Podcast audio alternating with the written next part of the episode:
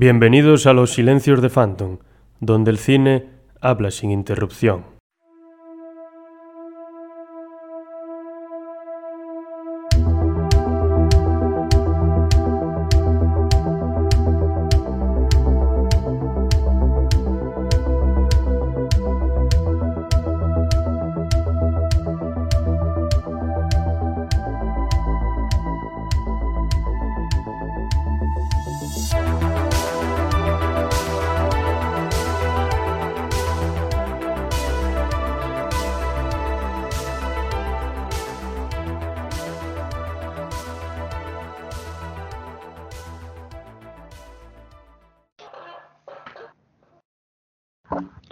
¿Qué tal? Bienvenidos a todos y a todas nuevamente a Pensar Plural. Bienvenidos a todos y a todas a Los Silencios de Phantom.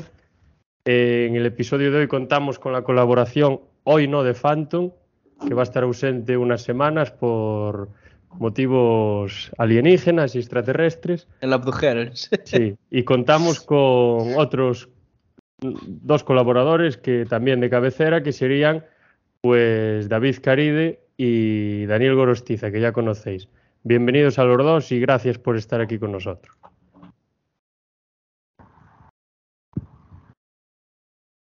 Hola. ¿Qué tal? Estaba, estaba compartiendo aquí la historia en, en Instagram. Seguidnos, amigos, amigas. Nos lo vamos a pasar bien. Y por otra parte, Daniel, que ya lo introduje también.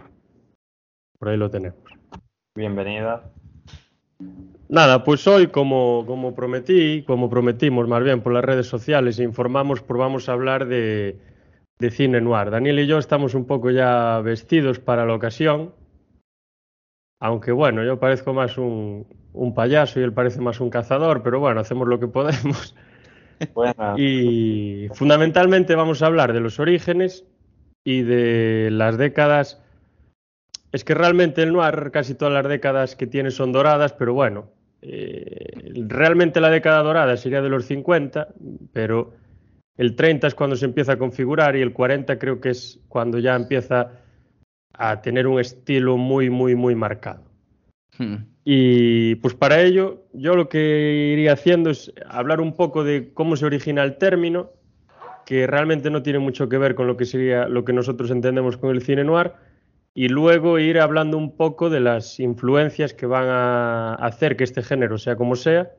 También está el debate de si realmente es un género, que eso ya es otro Sí. tema, creo que ya para otro podcast, que ya sería más de teoría del cine que de otra cosa. Y luego hablar un poco pues, de las características que se dice que son fundamentales y a partir de comentar las características yo creo que sería interesante pues, ir poniendo ejemplos de diferentes películas que se nos ocurren. Luego hablar también un poco de pues, el noir en diferentes países, fundamentalmente en Japón y en Reino Unido, de lo que creo que nos va a hablar sobre todo Daniel, sobre todo de Japón. Y de Reino Unido también una película muy interesante, que yo supongo que ya hay dos bastante interesantes, que yo supongo que ya las conoceréis, ¿no?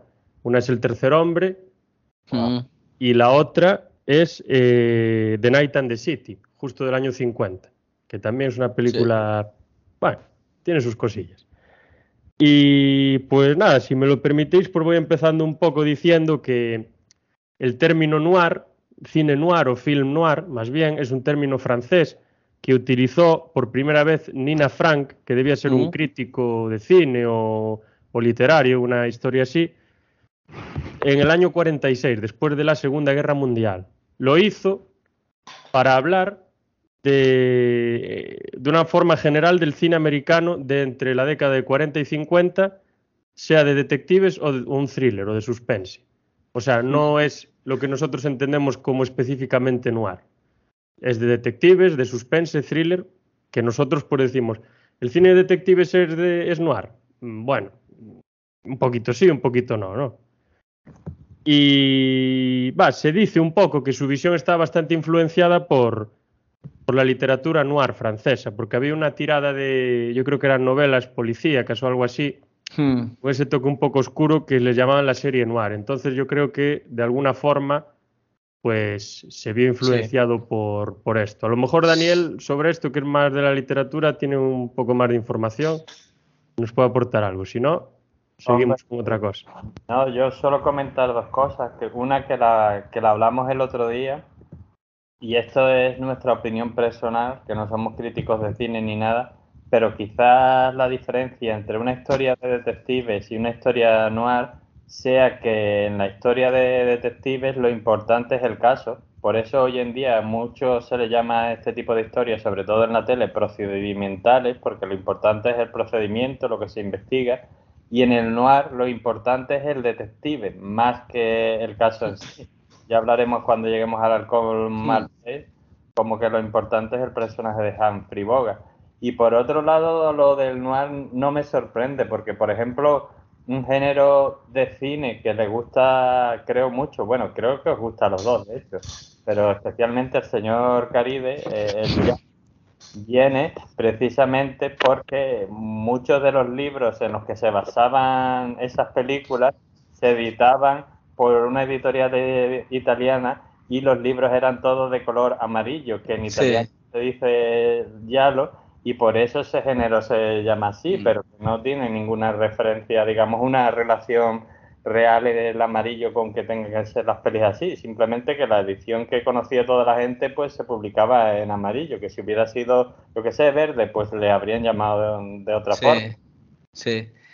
Yo quisiera decir también que hay una, había una publicación que era una revista llamada Black Mask, que se publicaba sobre los 40, que sí que aglutinaba un poco todos estos relatos eh, negros, por así decir. Y luego ya sobre el tema del género, pues es complicado definirlo, ¿no? Eh, hay un autor que es, eh, bueno, hay dos concretamente, que son Carlos Ferrero y Antonio Santamaría, que un poco que describían varias etapas del noir, ¿no? que lo dividían entre eso, de cine de detectives, cine criminal, cine de gángsters. Entonces, claro, eh, el debate sobre si es o no un género, a pesar de que no entremos aquí, siempre está ahí, ¿no? Para, para ver qué películas podemos coger, qué, qué, películas podemos encuadrar, si es realmente un género, lo que decíamos antes, o simplemente es fruto de un contexto histórico, de la Segunda Guerra Mundial y tal. Y nada, esos apuntes. También enfatizar en que la literatura de, eh, negra también, tanto detectives, Raymond Chandler, incluso también podría decir que Arthur Conan Doyle tiene algo que ver en, esta historia, pues sí que ha influenciado mucho, eh, sobre todo la, novela Hardboiled, que es eh, la de Raymond Chandler, eh, concretamente, y que eso habla sobre atmósferas corruptas, violentas, y claro, ejerció mucha influencia sobre todo en, este tipo de adaptaciones cinematográficas, ¿no? sobre todo la figura de Charles, decíamos antes también el halcón, el halcón maltés con Philip Marlowe, creo que eso es un punto de inflexión ya creo que a partir de los 40, si mal no, si mal no recuerdo. No. Sí, nah, lo con Maltés es del 41, sí. Sí, sí, añadir esa actualización. Sí. Mm. Sí, hay eh, autores famosos de novelas policíacas de los años 30, básicamente, en Estados Unidos. El que comentaste tú, Raymond Chandler, está James Kane también, mm. y Hammett también. Hammett, sí. Son básicamente las películas, muchas de Noir, están, la mayor parte de ellas, basadas en, en lo que escriben esta, en relatos de estas personas. Incluso hay alguna, creo que está basada en algún relato de Hemingway o una cosa así. o de. Sí, o de. ¿Cómo se llamaba este? Fitzgerald o. Scott Fitzgerald. Sí, Scott Fitzgerald. Y. Bueno, o sea, influencia en la propia de la literatura hay muchísima y, pero también hay influencias, por ejemplo, externas. Hay un, fenómeno que ya comentamos así un poco por encima, que es el de la Segunda Guerra Mundial, hmm. Que termina, creo que termina en el 46 o 45. ¿En qué año termina? No me acuerdo bien.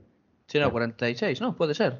En el 45, ¿no? 45. Sí, bueno, año arriba, año, sí, 45.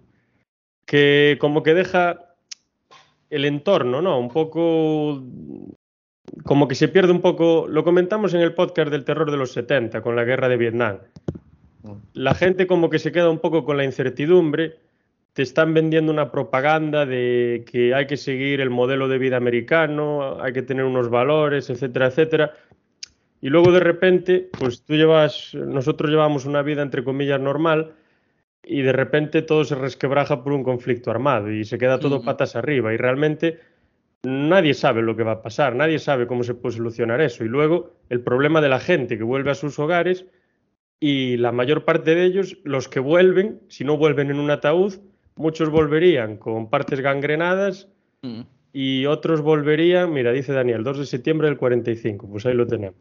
Es cuando se tira la bomba de las bombas atómicas, ¿no? O una cosa así. Mm. Eh, no, las bombas se tiraron antes, es cuando ya ah. Japón firma la rendición y como era el último, digamos, eh, país que estaba peleando con Estados Unidos, pues ya se acaba mm. la guerra, claro. Si no hay nadie más que pelea, pues ya no hay guerra. Sí, esto también es curioso porque la Segunda Guerra Mundial hizo que muchos autores se desplazasen, ¿no? Hacia Estados Unidos, ¿no? Por ejemplo, Friedland, que es uno de los grandes sí, ese incluso se desplazó antes, creo yo. Sí, y yo creo que con eso sí que trajeron ciertos aspectos estéticos, como puede ser el expresionismo, que sí que le dieron un tono ya más característico, lo que podemos considerar el noir.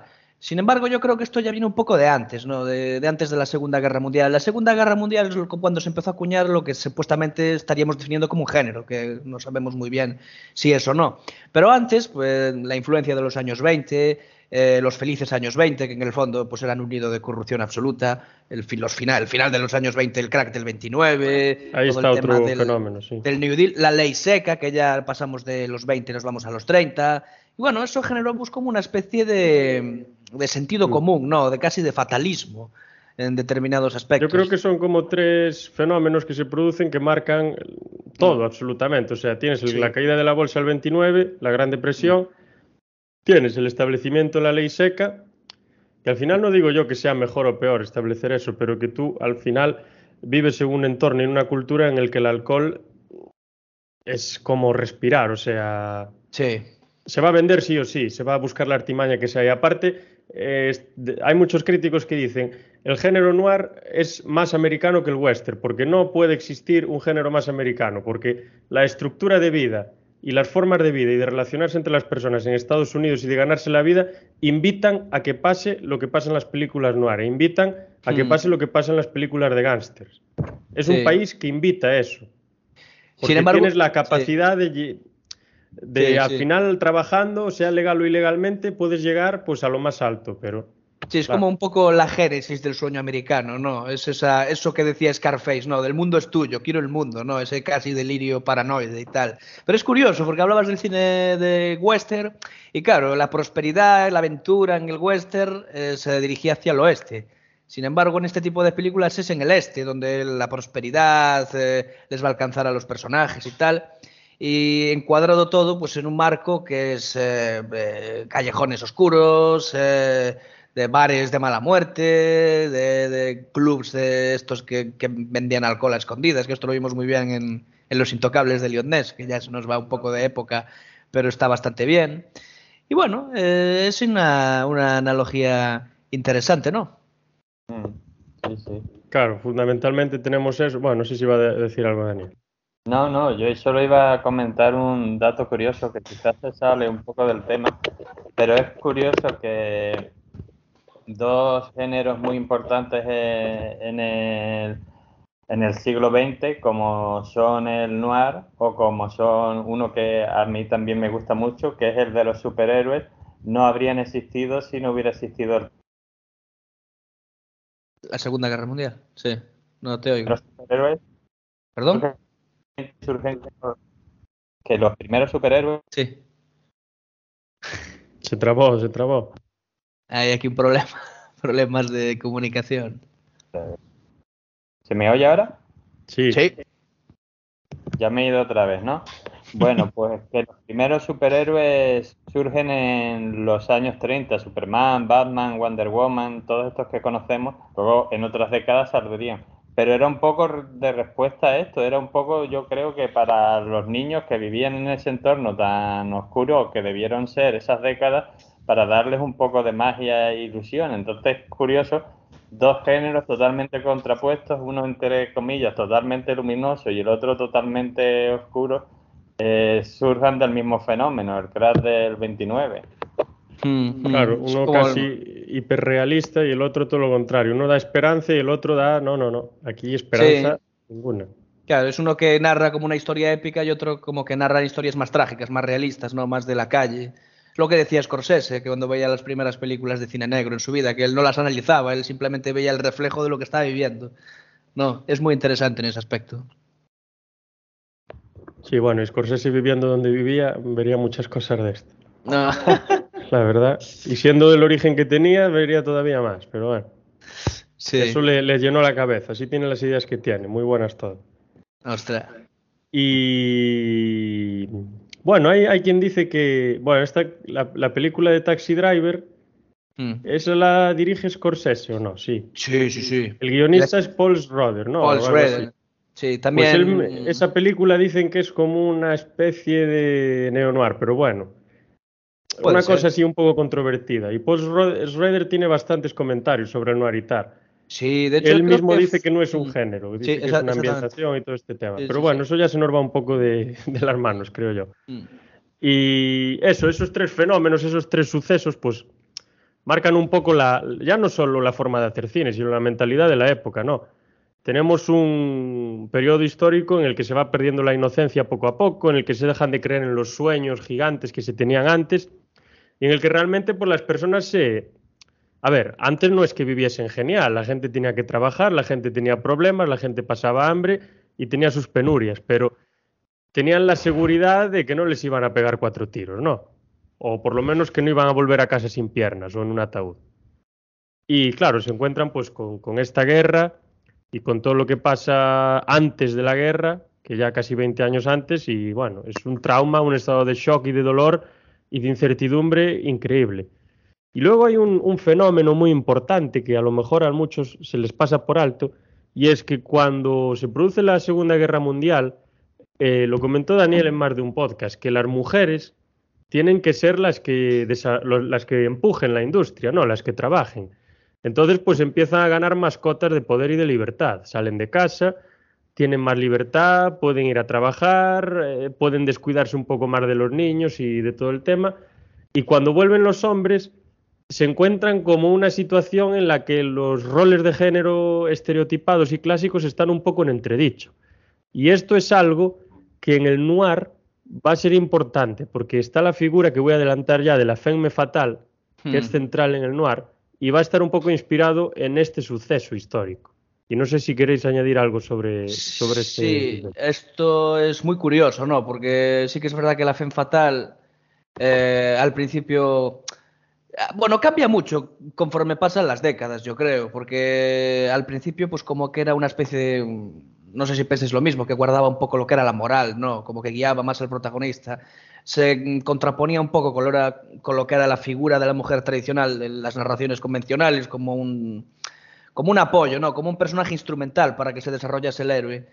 Y aquí sí que es verdad que tiene otros valores, tiene otra presencia, tiene algo más de importancia, ¿no? En la trama.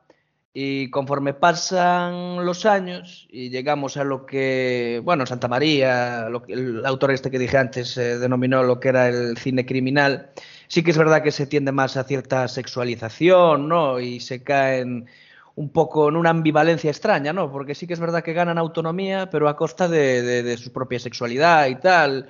Mm, algunos lo ven como un mito misógeno, otros lo ven como un mito más emancipador, ¿no? Yo emplazo a las personas, por ejemplo, a que, reflexionen si han visto la última película de Batman sobre el papel, por ejemplo, que ejerce Catwoman en esa película, que es bastante próxima al cine negro, en mi parecer. No, y es eh, muy curiosa la evolución que ha tenido, sobre todo la representación de la mujer en este tipo de relatos, ¿no?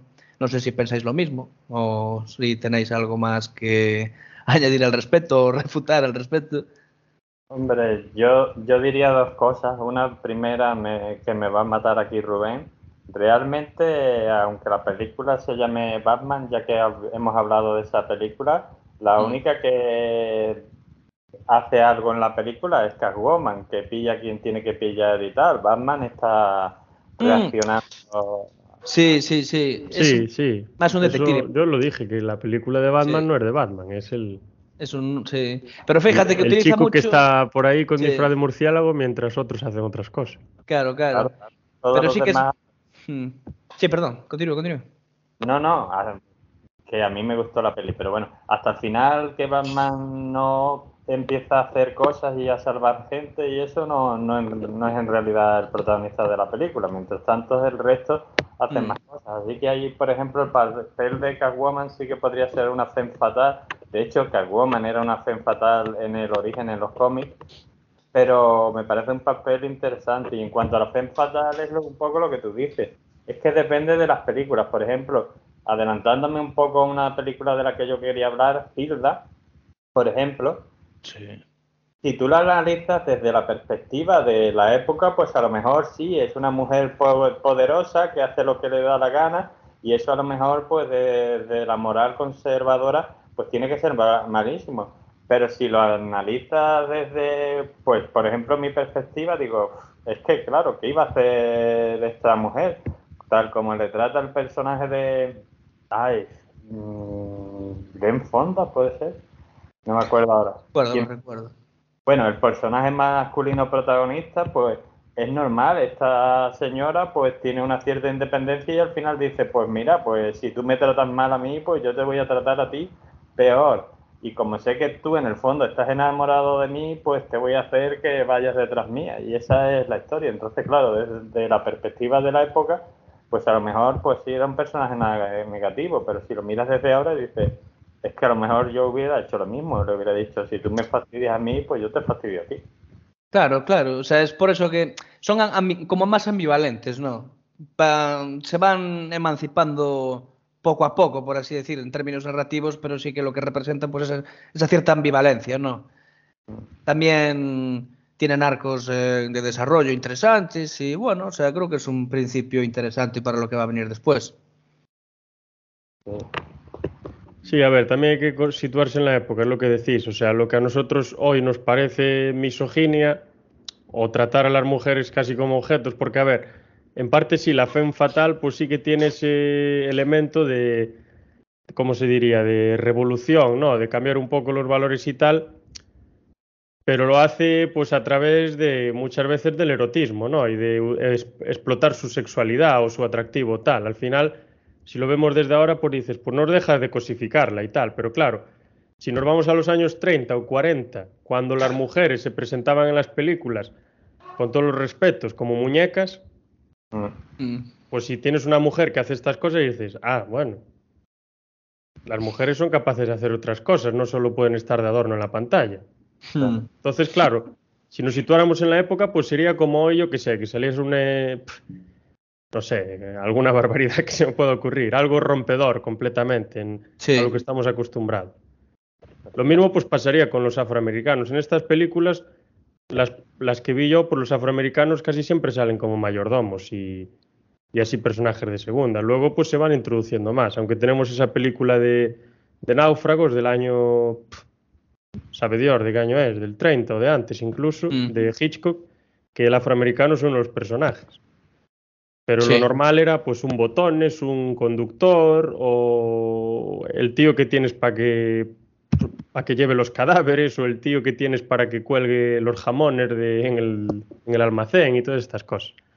Entonces, en ese sentido sí que lo veo yo como rompedor con los valores de género, pero si lo vemos desde hoy, claro, decimos, es como si vemos a Aristóteles de hoy. Pues Aristóteles era un machista. Sí, desde hoy sí, pero en su momento, pues no. Hmm. De todas formas, sin adelantarme mucho, pues ya esto sería de otro podcast. Eh, y también me podéis debatir si esto es noir o no.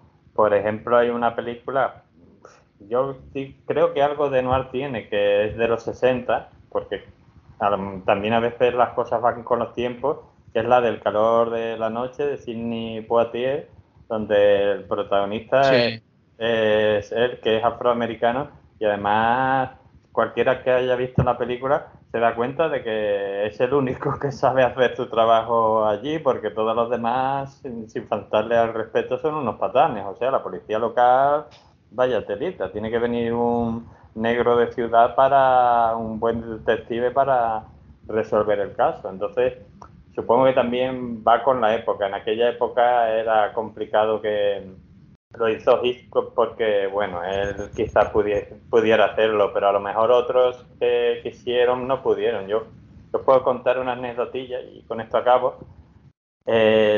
A la que se le considera desde antes de ayer, porque antes no se le consideraba, porque lo vi en un documental, Guy Blanchett creo que se llama, se le considera la madre del cine de ficción, ¿vale? Porque fue la que hizo la primera película de ficción, antes se creía que era un señor, pues también fue la primera que hizo una película con actores afroamericanos.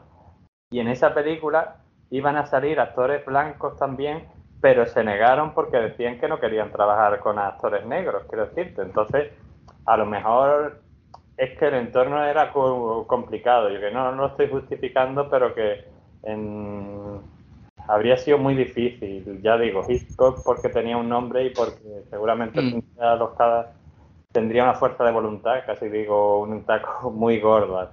Y entonces eh, hizo lo que quiso. Pero otros directores dirían, mira, yo no me meto en problemas. Las cosas están así y Mm. entonces, bueno. Ah, tampoco había tanta conciencia en aquel entonces, supongo. Era el cine acababa de empezar y eh, 30 años antes, pues el nacimiento de una nación, los negros estaban pintados con eso, eran blancos pintados, o sea que las cosas tuvieron que evolucionar mucho por aquel entonces. Y- y Aún había un, Sí, sí, un y racismo. no se veía tanto como Mm, un sí. instrumento de, de difusión de valores, igual se veía más como una representación artística sin más, ¿no? Claro, es que Una conforme representación teatral y, y sin más. Ya está. sí, eh, si conforme pasa el tiempo el cine al final se va descubriendo a sí mismo, o sea, porque ahora ha evolucionado mucho, pero por aquel entonces aún era un arte muy en construcción, incluso habría quien no lo consideraría por entonces un arte.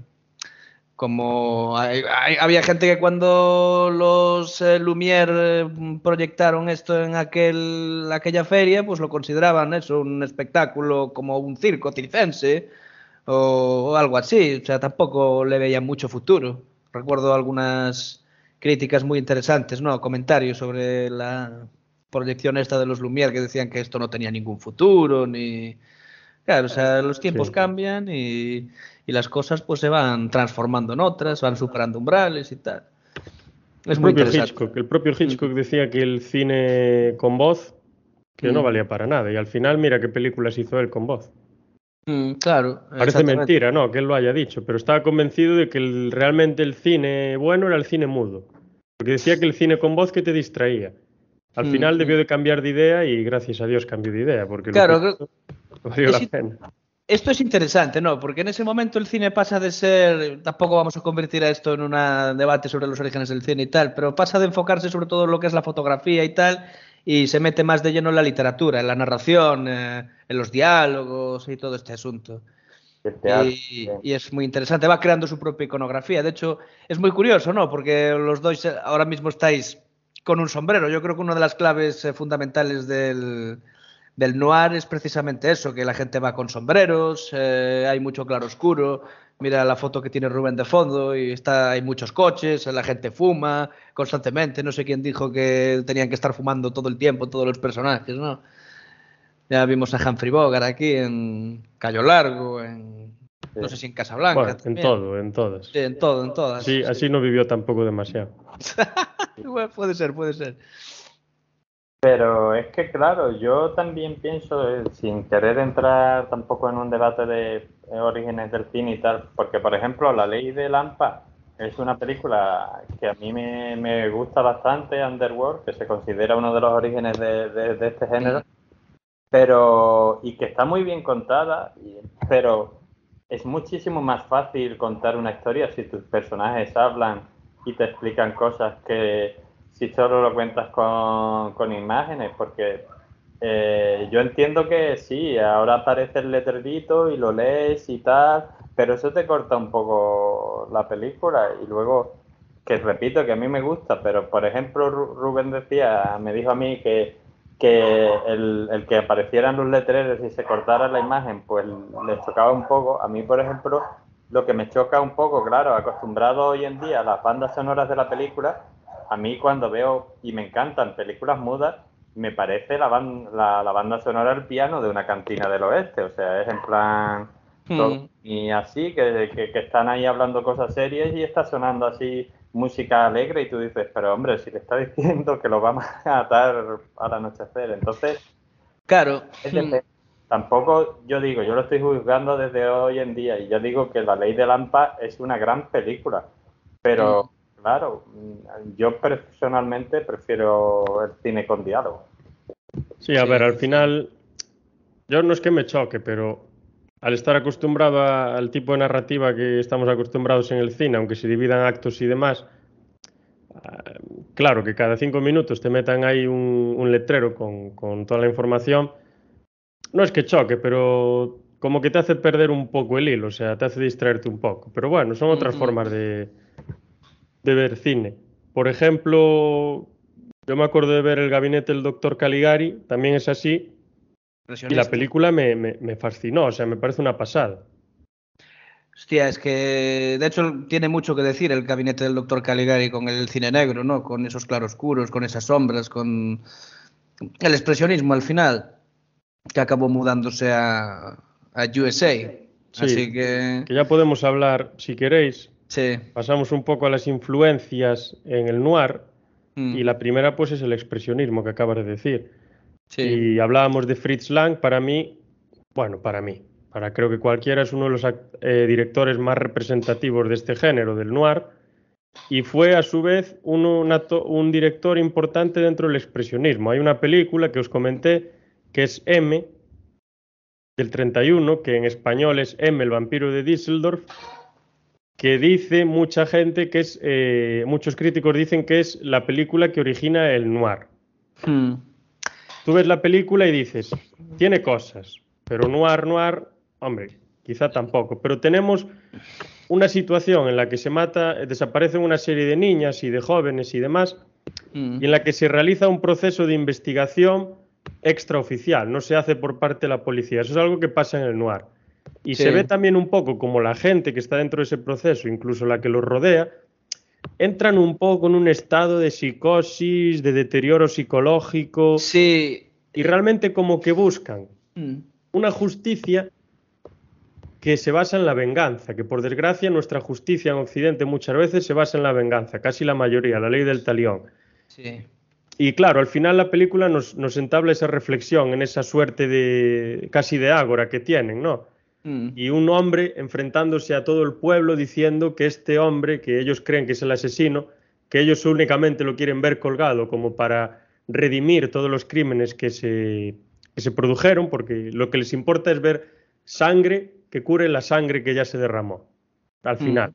Y este hombre lo defiende y dice, no, a este señor hay que someterlo a un juicio justo, para eso tenemos las leyes y para eso tenemos un sistema judicial. Y voy a llamar a la policía para que vengan, se lo lleven y lo sometan a un juicio justo. Y eso me recuerda, ahora te dejo hablar, perdón David, solo un segundo. Nada, nada. Continúa, Estoy continúa. cortando todo el rato. No, no, no. Me recuerda a una película francesa, ya hablo un poco también del, del noir en Francia, aunque solo iba a hablar de esta película.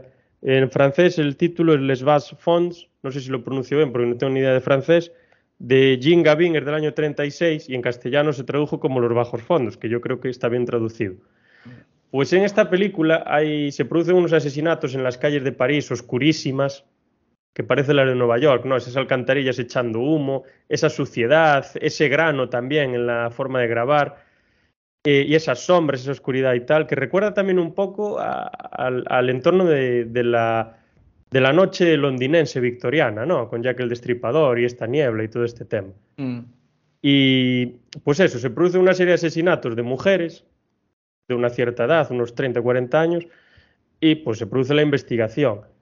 Y la prensa se vuelve loca, ¿no? Empieza pues como todo, como siempre, ¿no? Asesino, suelto, no sé qué, matando a todas las mujeres, haciendo no sé qué, no sé cuánto.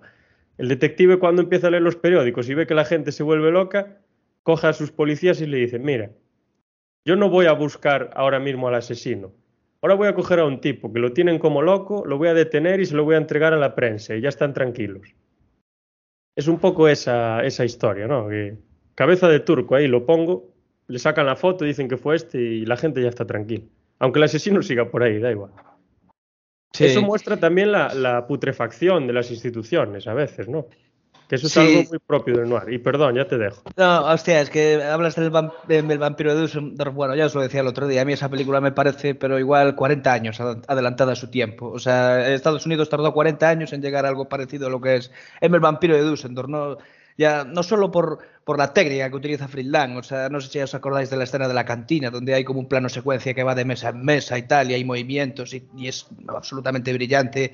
Toda la puesta en escena en sí con eso, con todos los claroscuros y todo el tema. Y luego ya desde el punto de vista psicológico, eh, hablábamos antes de la diferenciación, ¿no? De lo que podría considerarse el noir, el cine de gángsters, tal.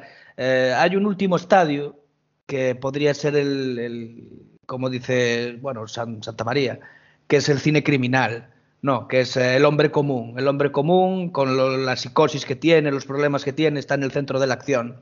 Y todo se configura alrededor de eso temas muy jodidos, porque eso de los niños es. eh, para ser de. Creo que es de los 30, ¿no? De finales de los 30, puede ser. el 31, Vampiro de- 31. Al principio, o sea, un increíble, o sea, mucho antes incluso.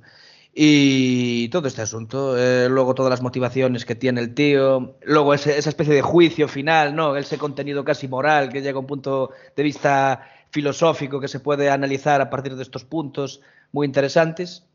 A mí en particular me recordó un poco la narración y cómo está estructurada al infierno del odio de Kurosawa, de finales de los del 63, o igual me estoy dando el pisto. Eh, un poco así, sí. Yo creo que es una película, no sé si fundacional, de tal y como es el noir, como conocemos el noir, pero sí una película brutalmente adelantada a su tiempo y que todo el mundo tiene que ver al menos una vez en la vida. Y no sé si estará libre de derechos ya en YouTube o se podrá ver en YouTube. Yo la vi en YouTube, no sé si está libre o no. Pues yo le Si recomiendo. es delito, es delito el que lo subió, no, no yo. No, voy a pasar más de 70 años. Si pasan más de 70 años, Sí, probablemente. por, por el convenio Sabes que esta fue restaurada por, por Sí. Morro, Morneau, o Por- llama. Fue el de Nosferatu, Sí, ese es otro. Pues la restauró él, no sé bien cómo. Ese es otro grande. Tiene una película Amanecer, si mal no recuerdo. Preciosa, preciosa. También fundacional de, de lo que sería el género no romántico tal y como lo conocemos. Y bueno, yo creo que es una película que se puede definir como una película ya moderna, no es una película clásica. Es una película de los años 30, pero que al final todas las pretensiones que tiene y cómo lo, se plantea eh, todo el desarrollo de la narrativa y el punto de vista estético de Friedland y tal, es una película de la modernidad. Estamos en los 30, pero por eso decía que estaba 40 años adelantada. Así que, por Dios, Sí. tenéis que verla. Al final a mí también me recuerda un poco a las películas de que se hicieron de Frankenstein en los años 30. Sí, es un poco el- como, la persecución final. a ver, obviamente salvando las distancias, pero como la- la- las ganas de, de, de colgar a alguien para, Mm. para satisfacer ese, esa venganza, que al final es una venganza estúpida, porque, vale, se mueren los niños, ¿tú qué consigues colgando a una persona de la horca? Venganza. Los van a venganza, seguir la ley matando. sí, Los sí. matará otra persona, pero los niños ya están muertos, aunque Mm. lo cuelgues. Bueno, es algo. Y luego hay un, un- una enfren- un enfrentamiento interesantísimo, ¿no? Esta persona dice pues que hay que someterlo a un juicio, hay que, tiene que tener una defensa, y si el hombre está enfermo, porque él dice, además representa ahí esa casi eh, lectura freudiana, ¿no? Que él no quiere matar, pero que hay Mm. una fuerza interna que le dice, mata, mata, mata, y que él no la puede reprimir. Claro, es lo que decía. entonces el hombre que lo defiende dice, este hombre está enfermo, tiene que ir a una institución psiquiátrica. Le dicen, Mm. ¿cómo que una institución psiquiátrica? Y si se hace el sano y luego sale y sigue matando, ¿qué?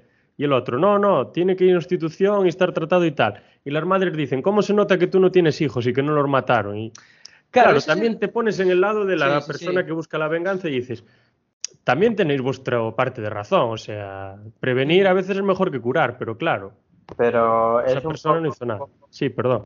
es un poco, de hecho, eh, las novelas de misterio tipo Conan Doyle y Agatha Christie y, todo eso eh, surgieron como respuesta a ese fenómeno del que estabais hablando, porque por ejemplo Conan Doyle, que trabajaba en el Instituto Forense de, de Edimburgo, pues claro, estaba harto de ver cómo se resolvían los casos en la Gran Bretaña de aquella época, que era o bien el pueblo entraba en el barrio, colgaba a uno, o directamente era la policía que entraba en el barrio, le daba palizas a uno y a otro, y ya está. Y de hecho este tipo de historias primeras de detectives, aunque no sean noir y todo eso, pero es eh, Conan Doyle o Agatha Christie, cuando era Agatha Christie, diciendo, no, mire, señores, así no se resuelven los casos. No sé. De hecho, Mm. Conan ya en las novelas de Sherlock Holmes siempre los pone por tontos, porque en aquella época un poco lo eran, era en plan, señores, los casos no se resuelven ni colgando a gente, ni pegando palizas, ni nada. Tú tienes una serie de pruebas, las sigues y a ver a dónde te lleva. Pero Mm. esto, que creo que el cine noir lo refleja bien, seguía en la sociedad de la época. Esa mentalidad que a nosotros nos podría parecer incluso un poco me- medieval. Bueno, no tanto, Bueno, no tanto. seguía en aquella Oficialmente no, pero bueno, extraoficialmente sí que somos muchos un poco así, ¿eh? No la mayoría, pero sí que hay mucha gente así. Ya. Por eso hay leyes. Mm. Ah, esto ya es un debate muy interesante, sí, sobre... Por eso hay leyes y policía Sí. y por eso hay pistolas y porras. Sí, y es curioso que ahora venimos a- hablando de esto, ¿no? Eh, durante los años 20, bueno, hablábamos antes de la ley de Lampa, un- under, Underworld, ¿no? Iba a decir Sí. Undercover. Sí que es verdad que mm, en los estudios como que tenían miedo a crear una especie de, de figura idealizada del criminal, ¿no? Entonces, eh, llegó un punto que durante los años 30 eh, empezaron a hacer películas que ponían como punto central al policía. No, eh, ya no era el gángster el malo, si es que podemos considerar eso, el cine de gángster como, como cine noir. Yo creo que puede serlo. No... Y, a ver, si no lo Sí, es, sí. es- va de la mano, o sea... Mm. Claro, la cuestión es que esos grandes personajes de- del cine de gángsters y tal, en los años 30 eh, cogieron a los actores y les dieron papeles de policía, ¿no? Tenemos a James Cagney, tenemos a- al mítico eh, Robinson, no me acuerdo Tenemos, cómo se sí. Edward, Edward G. Edward, Robinson, Edward. G. Robinson, Sí, sí, cierto, cierto. Sí. Ahí lo tienes en la, en la calle Scarlett, del 45, que hace de pintor, de bueno. Pero en Little Oh. Caesar, por ejemplo, del 31, Esa es esa esa es película es muy buena, la de Scarlett Sí. Street, que es de Fritz Lang, por cierto. Sí, sí. en, la de del pintor de. Little, en la de Little Caesar, Sí. que no hace falta casi que diga de qué va, porque ya el nombre casi lo dice, eh, pues él hace de malo. O sea, de, de malo no, de gángster. Y también hay, aquí está el tema también de quién es malo, el gángster o el policía. Bueno, ni malo ni bueno, quizá. Lo que sí que dice es que, que usan empiezan a hacer películas con detectives y estos son protagonistas y demás. Hay otra cosa que comenté yo con Daniel alguna vez, que es que las películas de los 30 sobre gángsters, por ejemplo Scarface y por Mm. ejemplo The Public Enemy, son eh, moralistas. Incluso al principio te colocan una serie de carteles y te dicen, esto no está bien, esto no hay que hacerlo, esta película lo que hace es denunciar esto. Con Claro. Scarface es brutal, o sea, dicen, Mm. esta persona intentó llegar a donde, llega, a, a donde llegó, utilizando medios y métodos que no son los adecuados, porque no se pueden utilizar, porque están fuera de la ley, y mirad lo que le pasó. Si vosotros queréis hacerlo, os va a pasar lo mismo. The Public Enemy del 31, creo que Daniel nos lo puede explicitar también. Sí, sí, es verdad. La película, de hecho, empieza diciendo, nosotros no queremos enaltecer a los gángsters, solo queremos mostrar un- una forma de vida que existe en ciertos sectores en América. Claro. de hecho, al final de la película, una vez acabada la película, sale una voz en off que dice, bueno, y este es el enemigo público, ahora le toca a la sociedad decidir qué quiere hacer con esto, como diciendo... Sí.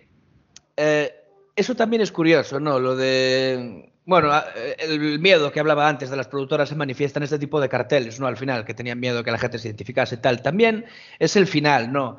Eh, Las, que las narrativas convencionales estábamos acostumbrados más a lo que era el final feliz. Estas eh, películas, sobre todo las de los 20, de gángsters y tal, pues yo creo que nos dejan una idea controladora en el fondo y es que el crimen siempre se paga.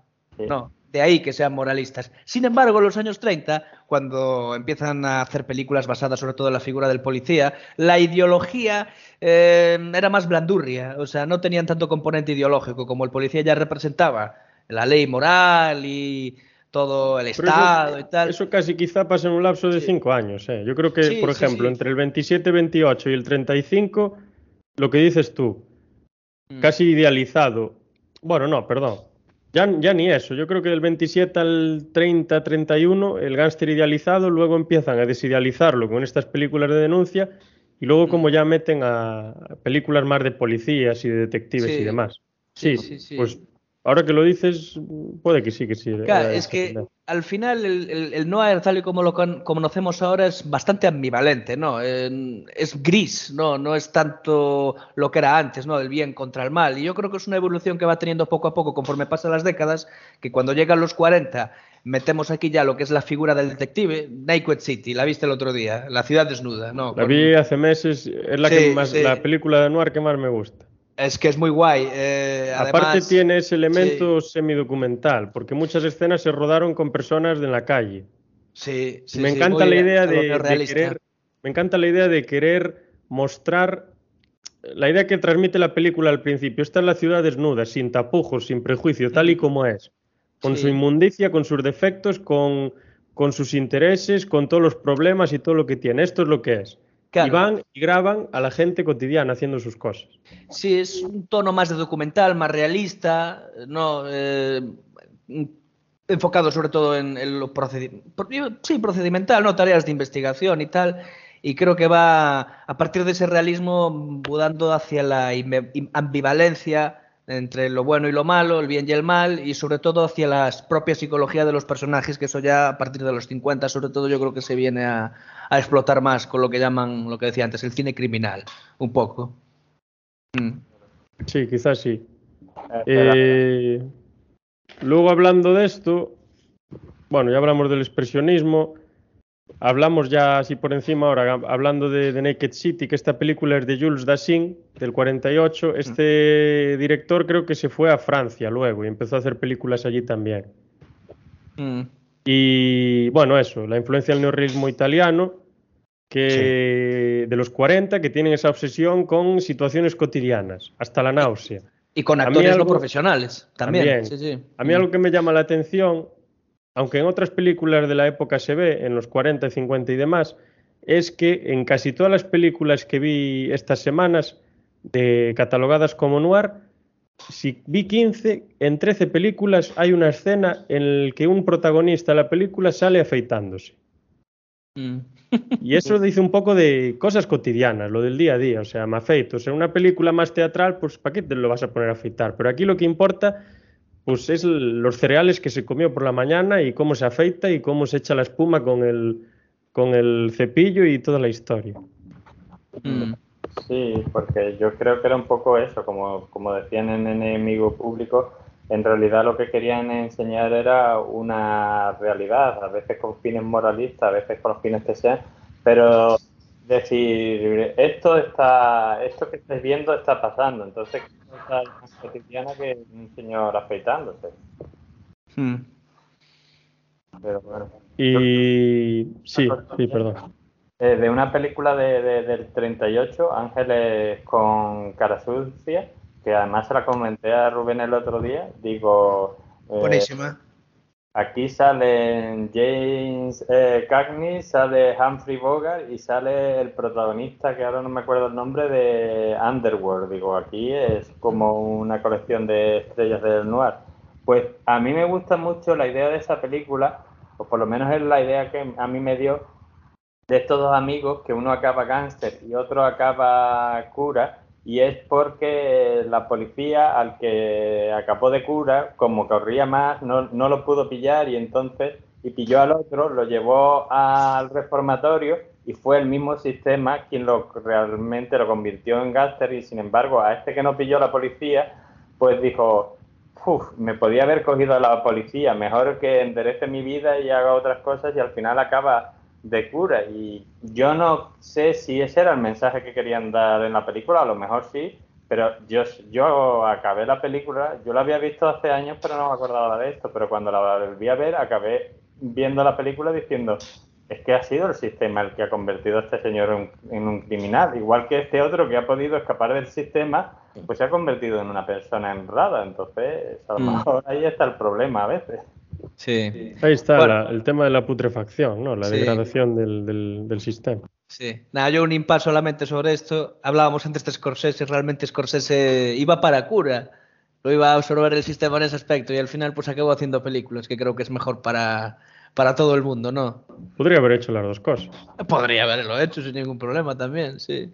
Un poco de, de esa formación o de esa aspiración a ser cura, yo creo que lo guarda en sus películas, ¿no? Siempre hay un momento, o a veces en las películas de, de Scorsese siempre hay pues esa, esa resurrección del personaje, ¿no? Lo vimos Sí, en Taxi mete, mete sí. mucha, también muchos elementos religiosos. Sí, no. Bueno, en Mean Streets, bueno, casi también hay una suerte de resurrección, aunque no Mm. acaba, Ah, pero en no Goodfellas, es algo por físico, ejemplo, no es algo sí. físico, pero sí que hay una especie de resurrección de, Mm. De Johnny Boy, como le llaman allí. Sí, sí. Pero por ejemplo en Goodfellas, en- incluso en El Lobo de Wall Street, ¿no? Eh, Sí, en Goodfellas está clara, solo que es una resurrección a peor, pero sí, la, Claro. sí. Taxi Driver, el rey de la comedia, ¿no? Es muy interesante. Pero bueno, eso da, también da para otro podcast. Sí, totalmente, totalmente. Nada, y siguiendo, pues con las novelas de detectives hablamos ya de varios autores, Hammett, James Cain y Raymond Chandler, pero luego tenemos novelas, bueno, ya las comentamos, ya comentabais a Conan Doyle, ¿qué más os ocurre por ahí? Yo creo que Novelas las- clásicas de detectives, tampoco hay... Eh, yo recomendaría El sueño eterno de Raymond Chandler. Y bueno, El halcón maltés, no sé si se llama así específicamente la novela, pero todas las que están protagonizadas por, por este detective mítico de, que interpretó Humphrey Bogart, ¿cómo se llama? Spade. Sí. Spade, era. No, creo que era. Sam Spade o algo así. Sam no, Spade. no era. Uf, Philip Marlowe. Philip Marlowe. No sé si conocíais a. Ah, ese ya no sé. Sí, era muy mítico. Un sueño eterno. Sí, Sí, porque Spade- la, la Spade compañía se llamaba Marlowe and Spade, no, la del halcón Sí. maltés. Sí, sí, creo. también. Hmm. Eh, interpretó a ambos, yo creo. Sí. Sí, ahora que lo dices. Hmm. Hombre, En aquella época muchos actores repetían y entonces eh, si te pones a ver muchas películas de aquella época, pues por ejemplo Hum- Humphrey Bogart te lo encuentras en la mitad. Eso es muy normal. Es igual que si tú te gustan las comedias clásicas americanas, digo las de blanco y negro, pues en la que no sale Catherine Hepburn sale Spencer Tracy y en la que no salen los dos, quiero decir. O sea O, Jerry Lewis por ahí también. Claro, había los actores que había. También se hacían menos películas. Sí, menos películas y menos actores, claro. Es obviamente, o sea, no te va a salir de otra manera. Y de terror, pues tenías a Bela Lugosi y a ¿cómo se llama el otro? A Boris Boris- Boris Kar- Karloff. Boris Karloff. Y eran- hacían de todo. Incluso Mm. uno de los dos es el que hace el de, Scar- de Scarface. No me acuerdo bien cuál de los dos es. Eh, Ese es Paul Mooney, si mal no recuerdo. Pero no, hay uno de, que hay uno que sale en Scarface. No sé si es el Sí. protagonista, uno de los. Creo que será- ah, pues mira. es Boris. Karloff, creo que es. Sí, que es Boris Karloff. Sí. Sí, Boris Karloff. Vale, vale, vale. Por la época casi hubiera dicho Bela Lugosi, pero no, es Boris Karloff. Sí, Y sí. bueno, avanzando un poco ya, a mí se me ocurrió una idea que os comenté el otro día, que quizá haya una cierta influencia de Dostoyevsky en esta forma de contar las historias. Sí, eh, es. Yo, claro. Sí, continúa, perdón. No, sí. A ver, Dostoyevsky es un autor raro, un Mm. autor raro, porque eh, tiene ciertas obras que están muy bien, son cortitas, se leen muy bien y transmite el mensaje que quiere transmitir. A veces parece que estás leyendo a Schopenhauer en vez de a Dostoyevsky. Tiene una forma de pensar bastante parecida. Pero otras veces tiene unas obras que al final dices, "Pff, eh, Son me dan ganas de dormirme, o sea... Bueno, bueno, Es- tiene. es a veces es un poco pesado, es demasiado intenso, demasiados elementos. Pero bueno, por lo general a mí me gusta. Y es esta forma de ver las cosas, por muy pesimista, muy melancólica, eh, eh, mostrando el absurdo absolutamente en las relaciones humanas, de absolutamente todo. Y la forma en la que cuenta, por ejemplo, en Memorias del Subsuelo, en los hermanos Karamazov o Kazamarov, o como sea, Karamazov, sí, sí. Karamazov, y en Cuentos de un idiota o algo así, creo que se llama otra. Sí, el idiota, el mítico idiota. Sí, pues la forma en que tiene de contar las cosas, así como una forma retrospectiva, ¿no? Como hablando un poco del pasado, hablando en primera persona, desde un punto de vista subjetivo, imaginando a esa persona que se sienta en su escritorio y empieza, que tiene la vela ahí al lado, ¿no? Una noche oscura y empieza a escribir ahí, pues Mm. hice esto, soy muy malo, no sé qué, soy de, esto está todo decadente, esto no me gusta y esto tal. esa forma me recuerda mucho a la narrativa que tiene muchas películas del noir. Por ejemplo, The Setup del año, tengo que mirar que ni me acuerdo qué año es, del 49, que dirige Robert Wise, que es de un combate amañado. El boxeador que está ahí metido en el meollo, que esta se considera una película noir, pero bueno, más o menos. El boxeador que está metido en el meollo, que es malísimo y nunca gana, pero cuando tiene que perder, no voy a decir lo que pasa, eh, cuenta las cosas así, de esta manera, ¿no? Con esa melancolía, con ese arrepentimiento, con esa muestra de que todo es absurdo, que nada tiene sentido y qué tal. Y me recuerda muchísimo a, a cómo Dostoyevsky narra a través de sus personajes. El bosque petrificado, que protagoniza Humphrey Bogart, que a mí me encantó, que es del año 36, de Petrified Forest en inglés, y la dirige Archie Mayo, pues es del estilo también, o sea, Humphrey Bogart, bueno, Humphrey Bogart en esta hace de, de mafioso, de gángster, y el que hace de, de Salvador casi, de, de, la gasolinera a la que llega, que es un noir en el desierto este, cuidado. Hostia. Casi, casi parece un western a veces. Es Leslie Howard, el actor. Y claro, está la forma de hablar y de pensar de esta persona y de contar todo lo que sucede es muy ¿cómo se dice? Muy muy Dostoyevsky, muy de retrospectiva y de eso. Y bueno, no sé si queréis añadir algo a esto, si no, pasamos a las características. O... Nah, yo, una cosa, o sea, que realmente sí que es verdad que, por ejemplo, pienso en Crimen y Castigo. A mí Crimen y Castigo me parece, bueno, igual la, la gente no piensa lo mismo, pero a mí me parece la gran obra de Dostoyevsky. O sea, yo creo que es una obra que lo que hablábamos antes, encuadra más en lo que es una narrativa eh, criminal, ¿no? Porque es una introspección del tío, de Raskolnikov, eh, de los sentimientos de culpa que tiene. Raskolnikov es un tío normal, el ambiente es decadente, como apuntabas antes, y yo creo que es interesante y a nivel psicológico sí que fue un gran precedente, ya no solo para este tipo de películas, sobre todo las que se desarrollan a partir de los 40, eh, 50, sino para, yo qué sé, la psicología en general. O sea, eh, básicamente eh, Dostoyevsky describe el subconsciente de una persona, de los pensamientos internos que puede llegar a tener, incluso cuando narra en tercera persona, que Crimen y Castigo está narrado en tercera persona, ves cómo va um, apuntando, clavando el compás y abriéndolo para ver eh, cómo es esta persona y tal, y por qué hizo lo que hizo. Y, y, yo creo que es un autor muy interesante. Entiendo que a veces es sí un poco pesado y tal, pero bueno, yo le guardo bastante cariño a Dostoyevsky. Sí, y, eso, y recomendar Crimen y Castigo, sobre todo, que creo que es la que más, eh, digamos, representa algún tipo de, de, corriente dentro de lo que llamaríamos el noir, que es eh, la corriente de la narrativa criminal, ¿no? Sí. Y también creo un poco, quizás esto se basa en, en Dostoyevsky, mmm, sí, seguro que hay gran influencia en ello, en, el cine y bueno, también en la literatura, pero ya que estamos hablando del cine, cuando tú la narración la, la, centras en un personaje, o sea, es un personaje el que te cuenta la historia, pues es más fácil separarte y decir, no, esta no es mi opinión como autor, como director o como guionista, esta es la opinión de este personaje que es un gáster o que es un tipo de vida alegre o lo que sea. Si lo haces como el narrador que lo sabe todo, que lo cuenta todo, ahí ya es muy difícil decir que esa no es tu opinión, pero si tú dices, no, no, eh, hablabais de Scorsese un poco, Scorsese en muchas de sus películas, si no prácticamente todas, las centra en personajes y cuando le preguntan, eh, porque yo lo he visto en entrevistas, dice, no, no, esta no es mi opinión, yo he contado la película desde el punto de vista de este personaje, entonces yo creo que también por eso es un poco el cine noir así y también debido a, la ambigüedad moral de casi todos sus personajes, que así te puedes separar de ellos y decir, es su opinión, no la mía, ya que cada uno juzgue. Sí, sí. Sí, eso te da también más margen de libertad, ¿no? Porque no es, no es el autor el que realmente expresa lo que piensa, sino que lo hace con una excusa, en un pretexto, ¿no? Esto es una obra de ficción en la que se sucede esto y este tiene que hablar de esto y este de lo otro.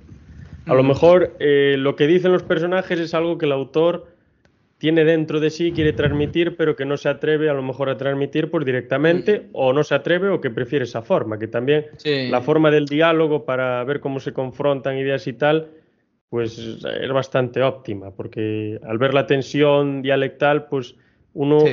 el que lo ve, pues percibe mucho mejor que si lo leyese del tirón, por ejemplo, lo viese una persona Mm. sola hablando.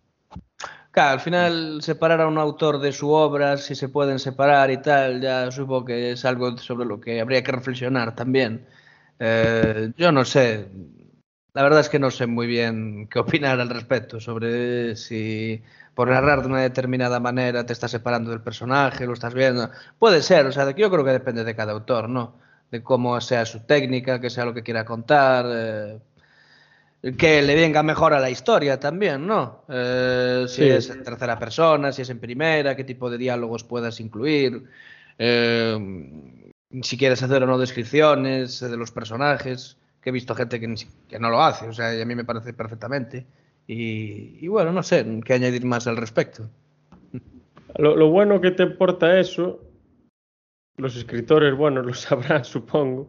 Yo soy un aficionado de momento, es que como que tienes una máscara y realmente te quitas la responsabilidad de lo que dicen los personajes, ¿no? Hmm. Pues esto es lo que dicen ellos. Yo, yo me dejo llevar por las musas, yo soy un esclavo de, de la inspiración. es lo que dicen ellos, yo no digo nada. Sí, va un poco por ahí.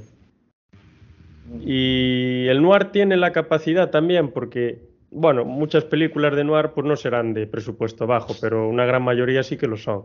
Sí. Hay mucha serie B.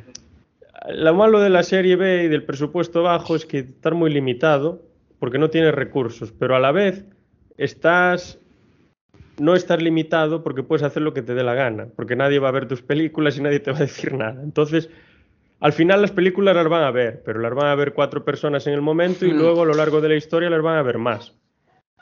Pero en el momento tú dices, bueno, como esta película ni la van a revisar, ni la van a poner en el cine, ni nadie me va a decir nada, pues yo voy a experimentar y hacer lo que me dé la gana. Y Sí. eso es muy positivo y es algo, bueno, pasa en el noir y sobre todo el ejemplo de esto es John Carpenter. Sí. Y bueno, y muchos otros, obviamente, pero sobre todo él. Por ejemplo, la primera película que se considera de noir, yo no voy a decir ni que lo sea ni que no, yo digo que históricamente se la considera.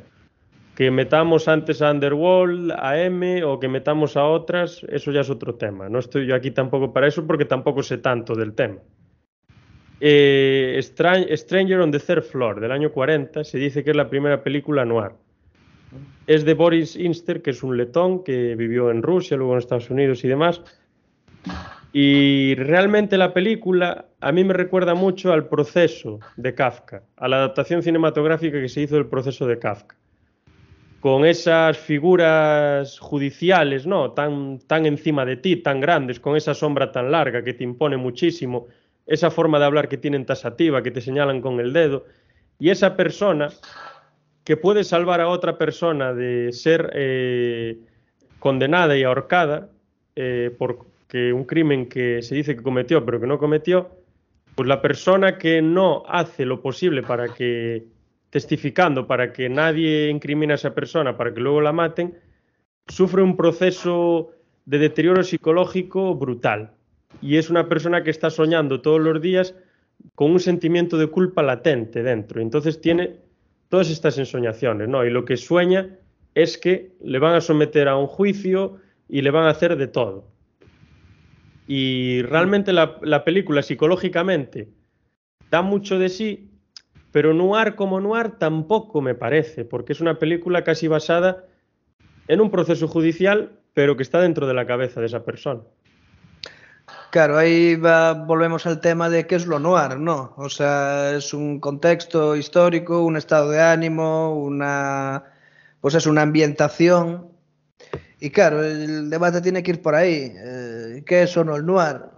Eh, Quedamos en no, en no descubrirlo ni en enfocarnos en eso, porque al fin y al cabo el, este podcast pues va por otros derroteros y tal, pero claro, No creo que lo Eh, hagamos tampoco. que- que si no lo pudieron hacer los grandes, al final nosotros, ¿qué somos? Si no lo, si no lo puede hacer el, el gran Paul Schrader, que es uno de los guionistas que a mí más me, me han gustado a lo largo de la historia del cine al final. Que vamos a, poder añadir nosotros, ¿no? Pero lo que decías antes sobre que muchas películas eran de serie B y tal, yo quisiera recomendarle dos a la, a la gente.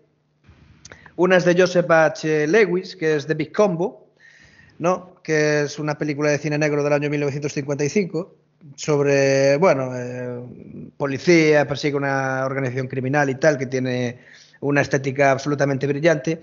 Y otra es eh, El desvío, de The Tour, que es, eh, esta ya es más antigua, del 45, dura solo 65 minutos y la dirigió Edgar, Edgar G. Ulmer y que trata, pues eso, de una especie, es una especie de road movie, ¿no? Con, con todas las características esenciales propias del, del género noir. Y aquí quisiera añadir una cosa. Estas películas, si mal no recuerdo, tienen una voz en off y que la voz en off al final sí es como un elemento característico, ¿no?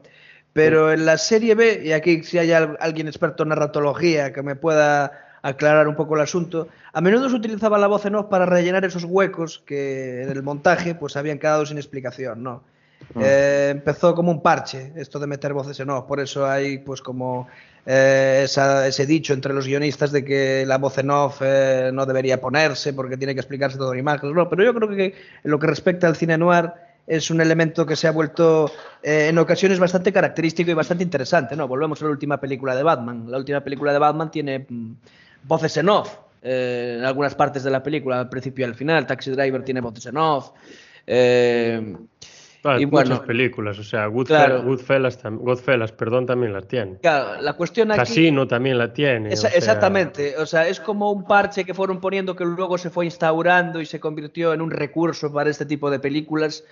Eh, y sobre todo, ¿cuál es el origen ¿no? de, que, de que este recurso se haya puesto aquí? Si tiene que ver, tuvo que ver con el presupuesto de las películas o para rellenar esos huecos o cuál es eh, el origen de todo esto. a ver, tiene... Creo que la voz en off, propiamente la voz en off, y aquí si hay algún narratólogo que, se, que piense lo, bueno, que sepa realmente eh, cuál es el origen, mm, aún no me he puesto a investigarlo, pero seguramente lo haga, eh, tiene que ver un poco con el, cine negro, lo que podemos considerar el cine noir. Mm. Tiene, sí, yo creo que sí. Y luego también, a ver, lo de la voz en off es algo ya casi clásico. O sea, las novelas siempre tienen un narrador al final el narrador es la voz en off escrita, ¿no? Y, claro, claro. Y el teatro también tiene su narrador y demás, pero que sí, que, que es lo que, lo, que, lo que le comenté yo un día a Daniel, que las películas, por ejemplo, antiguas tienen muchísimos diálogos. En parte porque es una forma más teatral de hacer cine, que me parece genial y a mí me encanta, pero en otra parte porque no pueden meter las, la cantidad de acción que ahora se mete, porque no tienen los recursos para hacerlo. Mm. Entonces, cuanto más diálogo tengan, menos acción tienen que meter. Son recursos, son parches que se utilizan que al final son tan geniales o más que, por ejemplo, El Halcón Maltés es una película de acción, obviamente, pero si la película dura una hora y media, de diálogos yo creo que hay una hora y cuarto. Sí. También hay otro factor.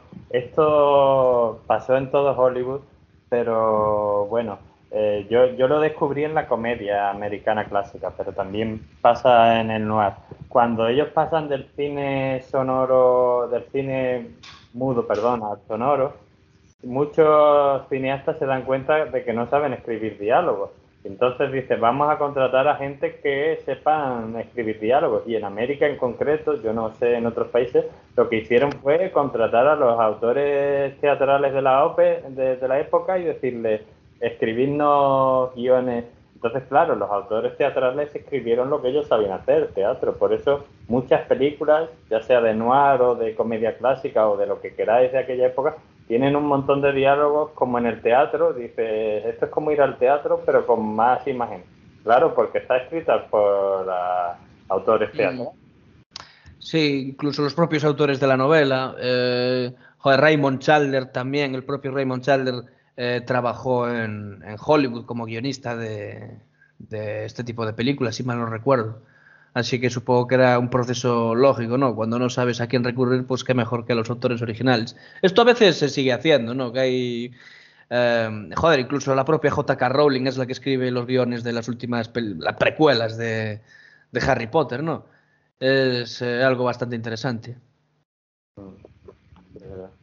Sí, ya en este momento pues ya podemos pasar un poco a los elementos clásicos o básicos del noir, aunque se dice que son cinco, ya apunté alguno más, Pero bueno, realmente yo creo que es bastante complicado decir que un género tiene, primero, que no sabemos si es un género, y luego que decir que un género tiene estrictamente cinco características me parece muy reduccionista. Y, pero bueno, las que más o menos se han puesto de acuerdo es, primero, que el protagonista suele ser una figura antiheroica, un antihéroe, eh, y que es muy importante para este, para el, o sea, con respecto a este antihéroe, mostrar la degradación moral o la evolución o degradación psicológica que sufre a lo largo de los hechos que se narran, ¿no? De la película. Eh, pues cualquier película noir yo creo que es un ejemplo de esto, o sea, mm. de setup, aunque no la considere yo tampoco el noir por excelencia, es que es un ejemplo total, o sea, se ve como el boxeador que tiene que eh, perder y todo este tema, pues se ve cómo va deteriorando su estado psicológico por toda la presión a la que le someten y por que es un paquete, porque no le gana a nadie. Y cuando tiene que perder, va y hace lo contrario. Pero bueno, y luego trae la persecución de la mafia, la presión a la que le someten, la presión que tiene porque gana muy poco dinero, porque cobra muy poco, porque el boxeo, pues en esa época, quitando a tres o cuatro, lo demás no ganaban nada. Y se partían la cara para nada. Pero bueno, normalmente tenían otro trabajo. Bueno, normalmente no, el 90% de los casos. Y se ve mucho esto. En el bosque petrificado también se ve cómo evoluciona eh, Leslie Howard, creo que era el protagonista, a través de que conoce a esta mujer que no es una femme fatal, pero que le marca completamente, pues a través de conocer a esta mujer en una gasolinera en el medio de Arkansas, creo que es, en el medio del desierto, pues se ve como otras circunstancias lo rodean y cómo esta persona va eh, cambiando eh, psicológicamente, cómo pues va cambiando su perfección, cómo todo lo que le rodea le hace estar más triste, más melancólico, le hace perder un poco la fe en los demás y todos estos temas, ¿no? Y bueno, pues, si os ocurre alguna película que, refleje esto muy bien, pues lo podéis comentar y si no, pues que hay un montón de ellas.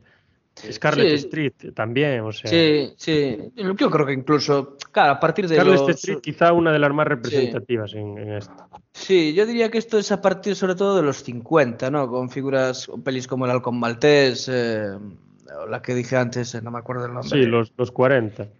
Sí, 40. Sí. sí. que ya pues empiezan a haber otro tipo de personajes, ¿no? Más ambiguos, ¿no? Más eh, que no son ni policías ni, ni gángsters o criminales y tal, y, que revisten como cierta cierta ambigüedad, ¿no? Y a menudo está la figura del tío duro, ¿no? Del, del, del, macho noir, o sea, del tipo, típico Humphrey Bogart, ¿no? Mm. Y siempre como que están en un ambiente que de alguna forma les incita a la podredumbre eh, psicológica, ¿no? Están en un universo yo creo que lleno de, de, cosas que no controlan, hay mucha incertidumbre, eh, están rodeados al final de corrupción, se dejan llevar, arrastrar por la corrupción, ¿no? Como decía eh, Michael Corleone en El Padrino 3, justo cuando creía que estaba fuera, vuelven a involucrarme, vuelvan a involucrarme. Y luego, claro, como que el mundo va, va por su parte, ¿no? La sociedad va por su parte y luego ellos como que no se ajustan a esos valores, ¿no? Que les inculca la sociedad. No, de alguna forma yo creo que eso es lo que crea el conflicto psicológico. Y el tema de que la sociedad transmite unos valores, pero luego las instituciones a la hora de ejecutar eh, eh, las acciones que cometen están inspiradas por unos valores totalmente diferentes. sí. Pero sí es un fenómeno muy curioso. Yo, adelantándome un poco a la sección de cine negro en Japón. Quería comentar... Sí, ya si lo comentas ahora ya, ya está. Pues ya lo he comentado esta no, pero es que viene al hilo con lo que habíais dicho un poco. El tema es que las dos películas que, que yo quería comentar de Kurosawa, una era El ángel borracho, que oh, el argumento es un mafioso de no muy alto nivel, un yakuza, para decirlo de forma apropiada, que tiene, descubre que tiene tuberculosis y bueno, un poco empieza a, replantearse su vida, su forma, y ahí se ve un poco el deterioro del personaje. Y otra que lo refleja también mucho y que además sé que al señor Carides le gusta bastante, que es El perro rabioso, que es en la que el señor Toshiro Mifune, que hace de policía novato, que pierde la pistola y ahora se hace pasar por un agente encubierto para recuperarla y descubre, spoiler grandísimo, que quien la tiene es una, un ex soldado como él que no ha superado la, el conflicto de la Segunda Guerra Mundial, como seguro que le pasó a muchos mm. en aquella época. Entonces, ahí vemos todo lo que habéis dicho, entornos rotos personajes que se van rompiendo conforme va acabando la trama y mm. como se van deteriorando y también vemos el detalle de que el mundo real, iba a decir de aquella época y el de esta también, por desgracia, mm. es un mundo sucio, o sea, no es el mundo de los mm. cuentos de hadas, es el mundo de el tío eso, el que, el que el que acaba teniendo tu pistola es un hombre que está traumatizado porque por la Mundial. Y claro, Mifune piensa, bueno, pero es que yo también estoy traumatizado por la Segunda Guerra Mundial. Sí, eso es, es muy brutal, ¿no? Porque antes hablábamos de la influencia que tuvo la Segunda Guerra Mundial en el, en el noir, ¿no? Y casi es más a un nivel inconsciente, ¿no? En, en, en las películas que hemos comentado, pero aquí es claramente hablan sobre las consecuencias trágicas de la Segunda Guerra Mundial y tal, y es, es muy interesante ver cómo en Japón, pues eh, ese periodo histórico pues lo asimilaron de otra forma y lo desarrollaron psicológicamente de otra forma y tal. Y bueno, después de la Segunda Guerra Mundial, la paranoia nuclear, por ejemplo, vio, se vio reflejada en películas como Godzilla, que era el gran monstruo destructor, en ¿no? La bomba, en el cine de terror, totalmente. La bomba de Hiroshima era, era, era Godzilla al final. Hiroshima y Nagasaki. Ese era el, el pavor que querían representar. Esa película del. Joder, bueno, ¿cómo era la que acabamos de hablar? La de la segunda. ¿El ángel borracho no? La siguiente. Ah, es Stray Dog o algo así, ¿no? perro sí, eh, perro rabioso, sí, perro rabioso. Es, es, alucinante. De hecho, en Magnolia, que es una película que me gusta mucho también, el tema de que el poli, el tema de que el poli pierde la pistola es también un elemento muy interesante para ver cómo se desarrolla y tal, y viene todo de ahí. Es, es alucinante esa película, sí. Totalmente. Por cierto, no tiene que ver, pero ya que habéis nombrado Godzilla, os voy a recomendar a vosotros y a todo el mundo que me quiera ir oír una película no muy antigua de Godzilla. No, no está en ninguna plataforma que yo conozca, así que la tendréis que buscar por ahí, lo siento mucho. A ver, a ver. se llama Shin Godzilla. ¡Oh, qué buena! Que es una crítica a la burocracia y a la administración pública. Hay una escena de, ese hombre que sabía lo que iba a pasar desde el principio, que se pasa toda la película advirtiendo lo que le dice a los funcionarios japoneses, algo así como, pero desgraciados, os lo he estado diciendo, pero no os importaba nada porque vosotros solo os importa vuestros cargos de papel y vuestras movidas. Esto ha pasado por vuestra culpa. Japón está donde está por vuestra culpa. Así que yo la dejo recomendación, sin Godzilla. Sí, es brutal. O sea, fíjate que Godzilla a lo largo de la historia, bueno, aquí hacemos un pequeño impasse, ha representado muchas cosas, ¿no? Ha pasado de ser el bueno a ser el malo, así a viceversa y tal, pero, joder, lo de Godzilla contra la burocracia fue una, un plot twist, un giro de guion brutal. O sea, esa película no es que sea divertida, es fascinante. Así me parece fascinante esa película. Tal y como se mueve la administración para intentar pues frenar al monstruo, ¿no? Luego el monstruo cómo va evolucionando y tal. Y es bastante... A ver, no es muy antigua, tiene ya... no tendrá ni 10 años, ¿no? Es bastante reciente. Sí, es bastante... Creo que la estrenaron después de la primera película del Monsterverse, este de Godzilla, que mm. sí que está más influenciada por lo que había pasado en la central nuclear esta, no sé dónde fue, eh, esto que pasó en Japón hace ah. ya unos cuantos años, sí. ¿Fukushima? Fukushima, puede ser, sí. Sí, sí. Sí, pues estaba más influenciada en esa, en esa historia, yo creo. Mm, mm. Pero muy interesante, sin Godzilla, sí, sí, un peliculón. Sí, por lo que decís tiene buena pinta, habrá que echarle un vistazo. Nada, y luego de este tema del antihéroe, bueno, ya lo que comentamos antes, ¿no? La narración en retrospectiva y en primera persona, con ese tono depresivo, melancólico y tal. Yo creo que este punto, yo creo que ya lo comentamos bastante, no creo que haya que profundizar mucho más. Bueno, si queréis añadir algo, obviamente, tenéis mm. total libertad. Si no, pasamos al siguiente. Vale, dale. Pues al siguiente. Los diálogos. A mí me llama la atención que los diálogos, aunque hay muchos diálogos, son muy concisos, son secos, son sobrios, eh, no se andan con rodeos, no, son duros, son directos, no dan vueltas, no especulan. Cogen y dice Humphrey Bogart, pues tú eres un desgraciado y te voy a matar. Eh, el otro le dice, pues no me vas a matar porque yo tengo tanto dinero y si me matas te van a matar. Y cosas así. Eh, me, me, llama, bueno, los americanos, a ver, siempre fueron personas bastante prácticas, ¿no? De, lo que le importa es que las cosas funcionen, les importa menos mm. el rodeo. Los europeos somos un poco más de dar vueltas a las cosas y los japoneses creo que todavía más. y que no tiene nada de malo, quiero decir, pero son diferentes formas de, vivir. Bueno, los gallegos ya no digo nada. y eso, o sea, me llama la atención que, sean tan directos, tan duros, tan... Bueno, que vayan a lo que van. Y pues un ejemplo es el halcón maltés, o sea, tienes un montón de diálogos, pero al final es, te lo robo. No. Te lo robo. No. Te robo el halcón.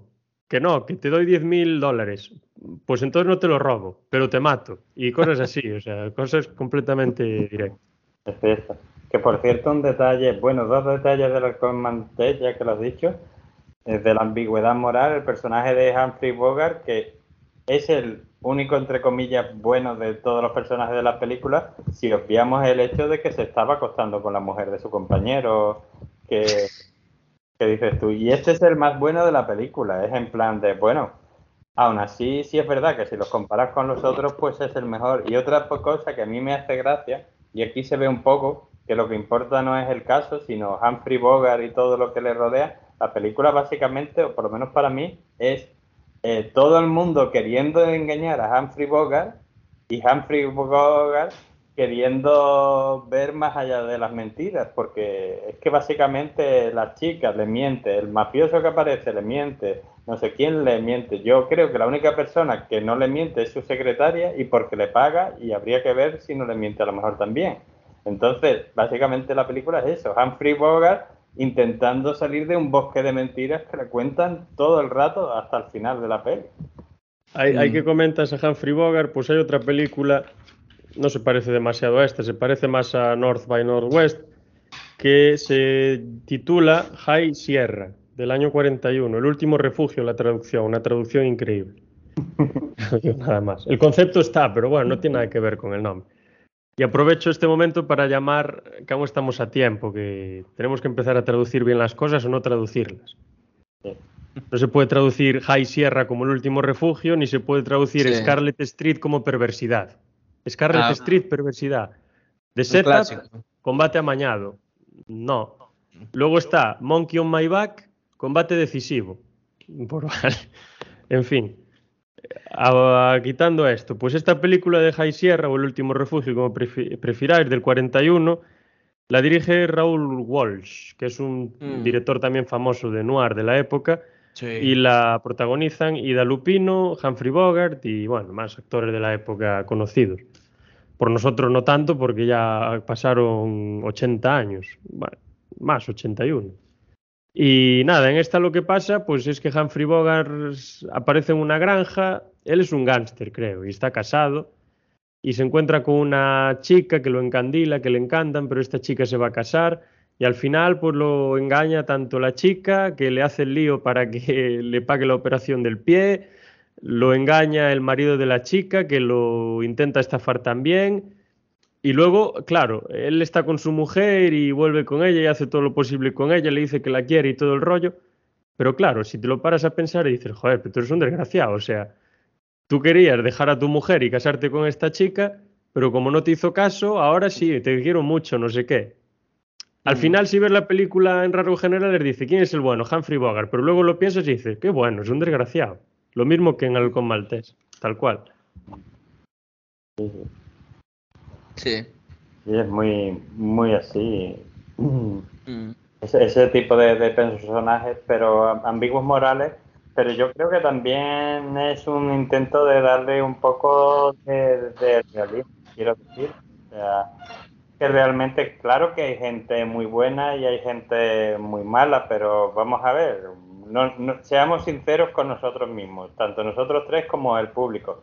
Si todos fuéramos Y, y no digo que este señor sea un santo, que seguro que también tendría sus días malos y sus días que se levantaría cagándose en todo.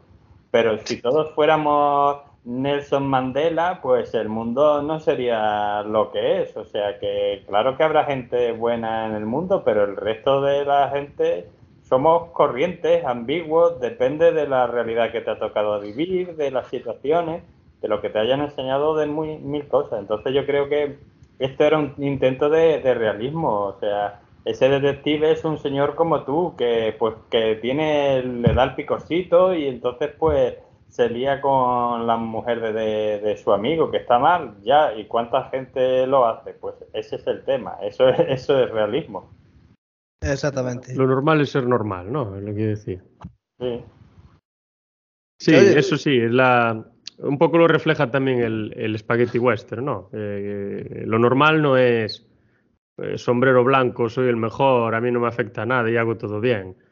Normal es sombrero gris, a veces hago cosas bien, otras las hago mal, pero bueno, al final también importa un poco el fondo, ¿no?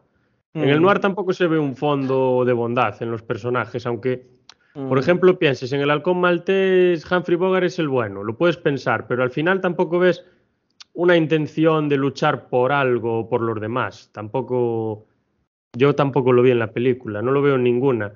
Eh. Lo veo un poco en el bosque petrificado con Leslie. Howard, pero tampoco demasiado, porque realmente lo que le importa es la otra chica, lo demás se la trae sin cuidado. Sí, es que yo creo que los detectives están en una línea entre el bien y el mal, sobre todo el, ese tipo de, de, corriente detectivesca, que se mueven un poco en, esos campos, ¿no? entre, el, bien y el mal. No son del todo héroes, son más antihéroes porque son imperfectos, ¿no? Porque al final si tienen que matar a alguien, pues lo matan si tienen que hacer mancharse las manos, pues se, se, las manchan, ¿no? Y claro, es un poco lo que decíamos antes, el reflejo del mundo en el que viven, de la incertidumbre, de, de los valores, y son gente al que al final está intentando sobrevivir, ¿no? Un detective, pues eso, no deja de ser como una especie de mercenario, ¿no? Por así decir. Sí, por así decir, no, sí, es un mercenario. Eso Mm. Ese personaje lo refleja muy bien. No sé si visteis la película, creo que es del 73. Adiós muñeca se llama. Ah, sí, sí, sí. Eh, el, el creo que es un detective el que lleva todo el caso. Eh, refleja bastante bien eso. Y luego, bueno, ya no digamos eh, John McClane en La jungla de cristal, ¿no? Mm, la forma de ser sí. que tiene, antihéroe total, sí. creo que lo refleja también muy, muy bien.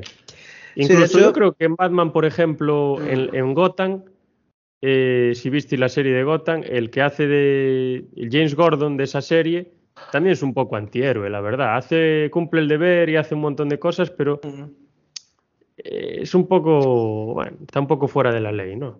Sí.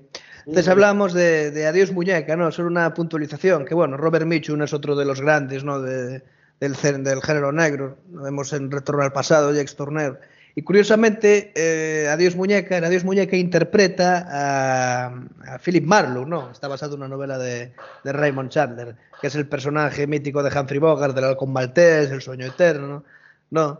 Y que en esta ocasión, pues, está protagonizado, está interpretado por, por Robert Mitchum. Mm, sí. Y bueno, haciendo un apunte a lo que has dicho de Batman, quizá en el cine no se haya visto tanto hasta esta última película, pero hay que recordar que Batman empezó en una publicación que se llamaba Detective Comics, pero uh -huh. se y sus primeras aventuras y hoy en día también muchas de las aventuras de Batman son historias detectivescas, así que Batman también creo yo que le debe bastante al, no, al noir, es un poco un detective más noir, no es no es un dios, ni un alienígena, ni tiene superpoderes, es un tipo que, que vive en las calles, que se enfrenta con el crimen y que muchas veces pues es como un detective privado. Sí. Fijaos en la, en la serie animada de los 90, o sea, mm. es una ambientación casi sí. 100% noir. Expresionista muchas veces también. Claro, y luego las incluso las películas de Barton, las dos primeras, que dices, es un Batman muy caricaturizado, muy gótico, muy, muy dibujado, muy de. parece un, un, un, dibujo animado, ¿no? Y todo el entorno y mm. tal. Pero claro, si te fijas, ¿cuál es la influencia fundamental de Tim Burton? El expresionismo. ¿Cuál es una de las influencias fundamentales del cine noir? El expresionismo. Mm. ¿Cómo muestra las calles Tim Burton de Gotham, que al final es Nueva York? como las calles de, del Noir, o sea, llenas de basura, con humo, con esa putrefacción, esa, esa lucha de intereses constantes, esa gente que, que es los bajos fondos, por así decirlo. Solo que aquí, bueno, son mucho más coloridos y demás, Sí. pero tiene también su cierta relación. Y luego, a ver, el proceso detectivesco, sobre todo en la última película de Batman, eh, es palpable. Incluso la, el color que le dan a la película, la forma de Mm. grabar, de presentar que- todo y tal, sí. tiene mucho que ver con el noir y a mí, yo lo valoro positivamente. Mm. A mí incluso me llegó a recordar a otras películas como Robocop, All Boy, no, por la máscara de Batman y tal.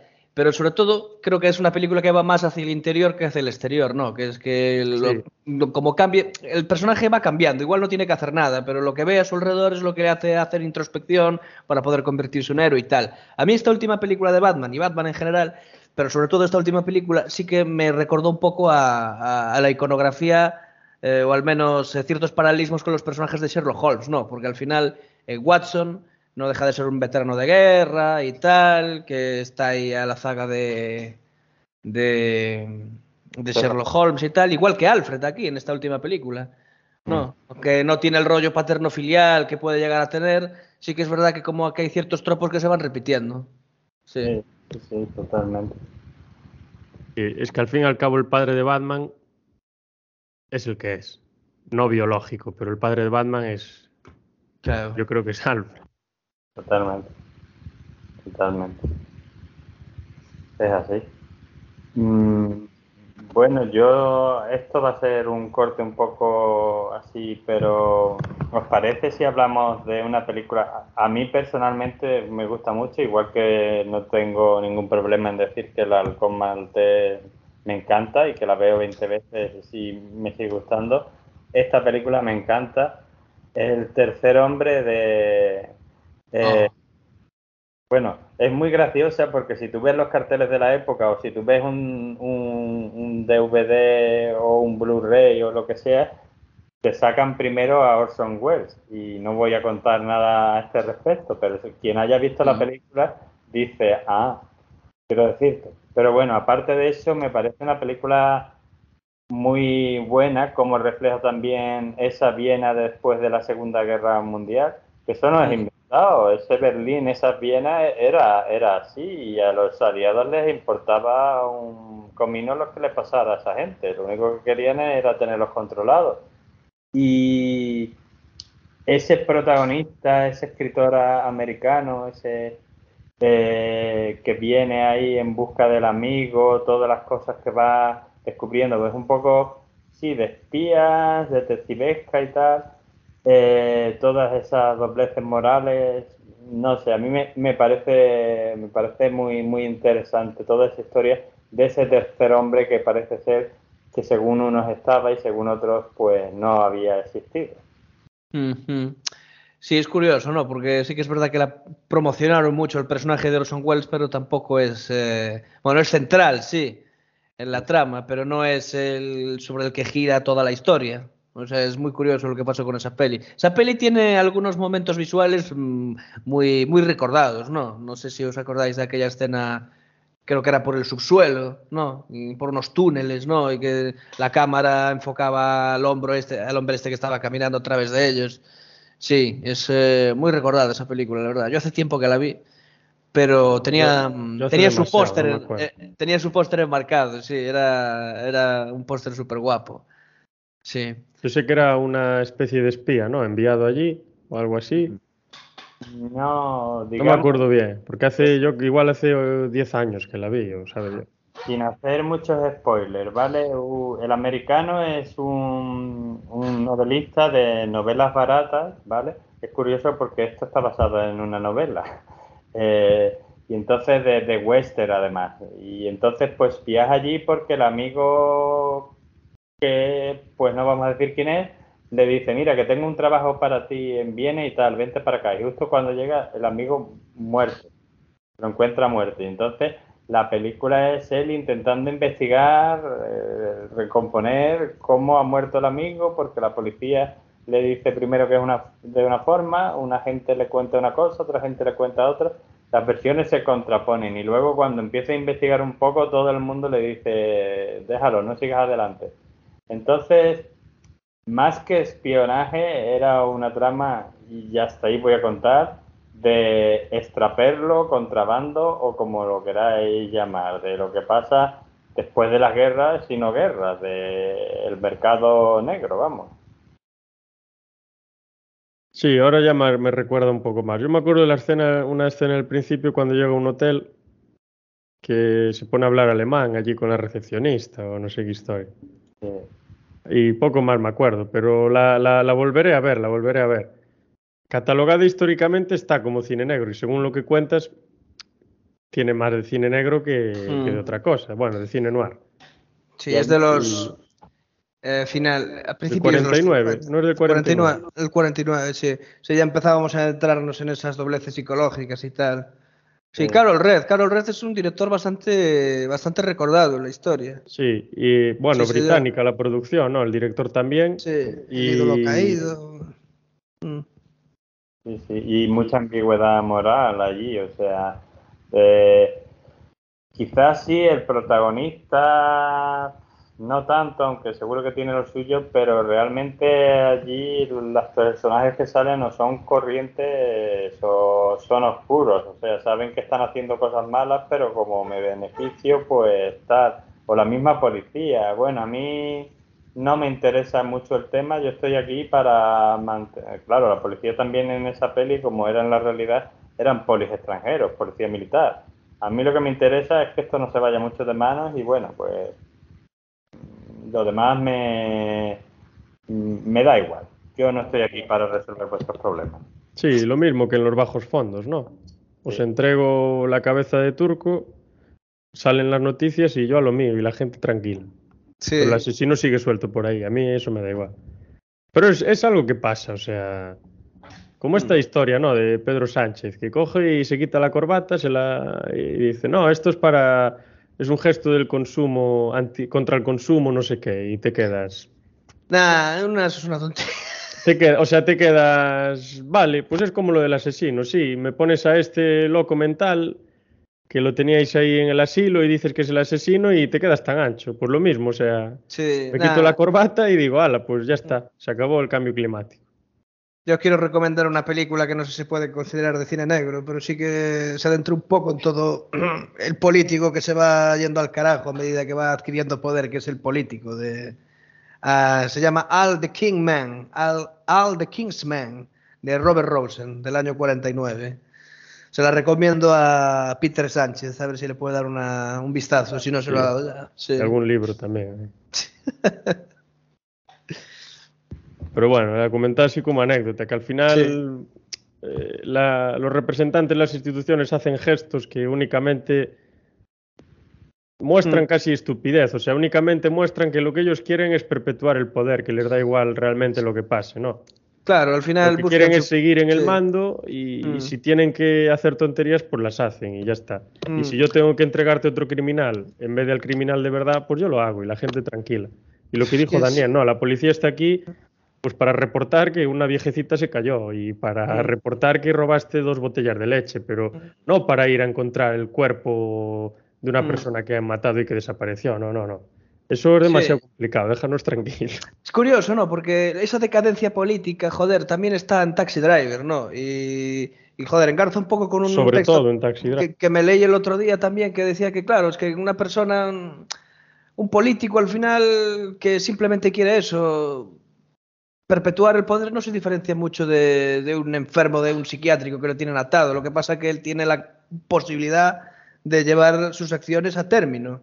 No, y al final te metes en estos relatos que hay hoy en día sobre, sobre qué es verdad y qué es mentira en política, ¿no? Ves como mucha gente quiere adecuar la realidad a sus visiones, incluso sin hacer ningún tipo de análisis, ¿no? Es súper es, extraño, ¿no? Y claro, al final es eso, que tienen una relación con el poder y quieren, pues eso, retenerlo por alguna razón, porque tienen miedo un poco a, ese pavor a dejar de existir, ¿no? A esa muerte simbólica.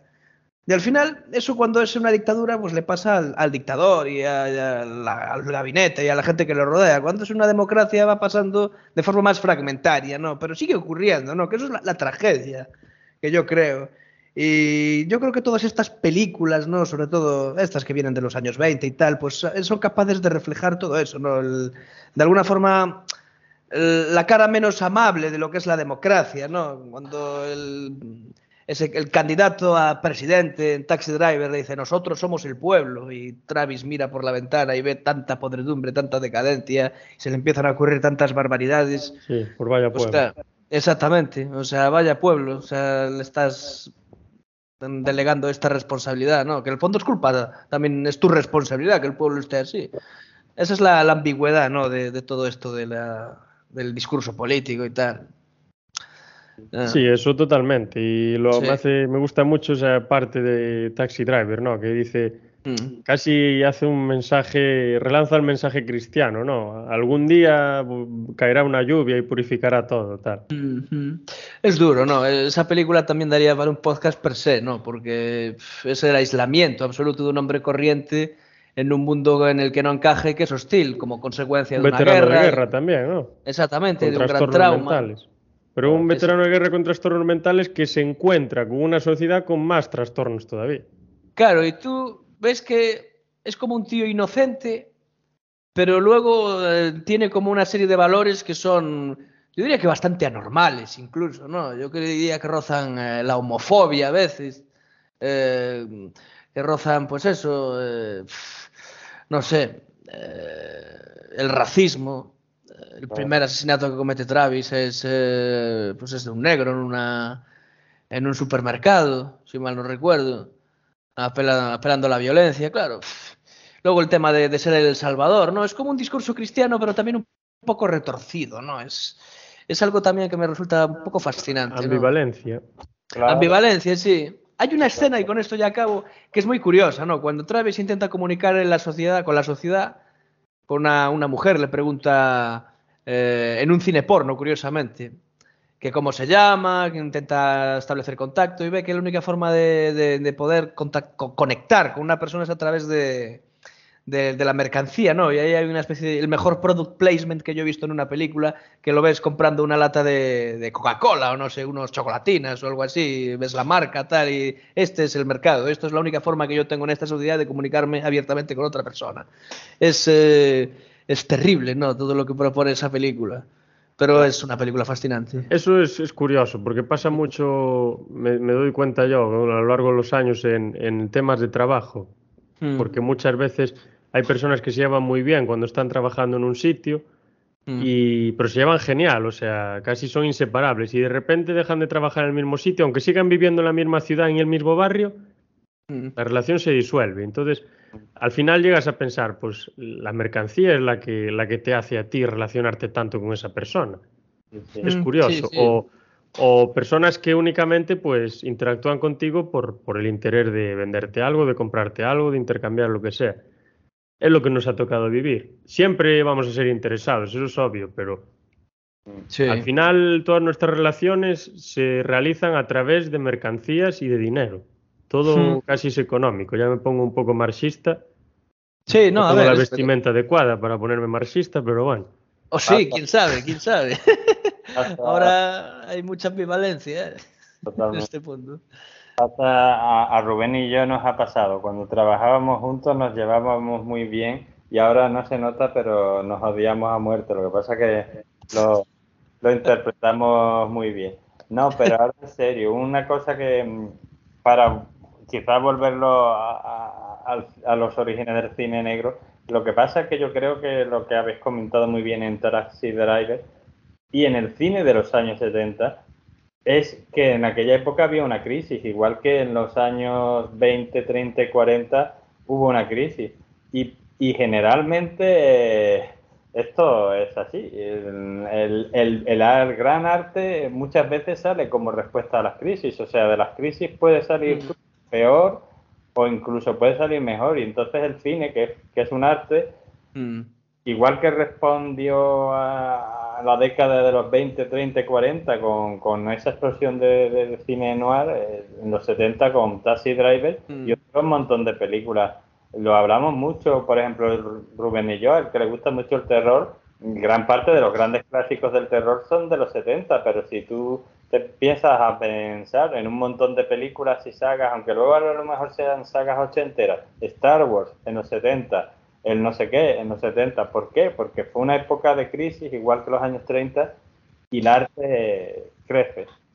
Es curioso, ¿no? Que plantees esta historia y también, porque a ver, yo realmente no entiendo la trilogía de Batman de Nolan sin la influencia que tuvo el 11 de septiembre pero ni la trilogía de Batman de Nolan, ni un montón de series, películas y lo que sea, ¿no? Y curiosamente, el Caballero Oscuro sí que va acercándose un poquito a lo que es el, el noir. No, no diría que, que se mm, lanza a la piscina, pero sí que mete un poco los pies en todo eso, ¿no? Y, claro, vemos que después del 11 de septiembre ese tipo de películas pues se hicieron un poco más realistas, ¿no? Que trataban temas más relacionados con el terrorismo, ¿no? Batman Begins al final tiene un tercer acto que es el ataque a una ciudad, ¿no? Casi como para como fundamento acción de un grupo terrorista.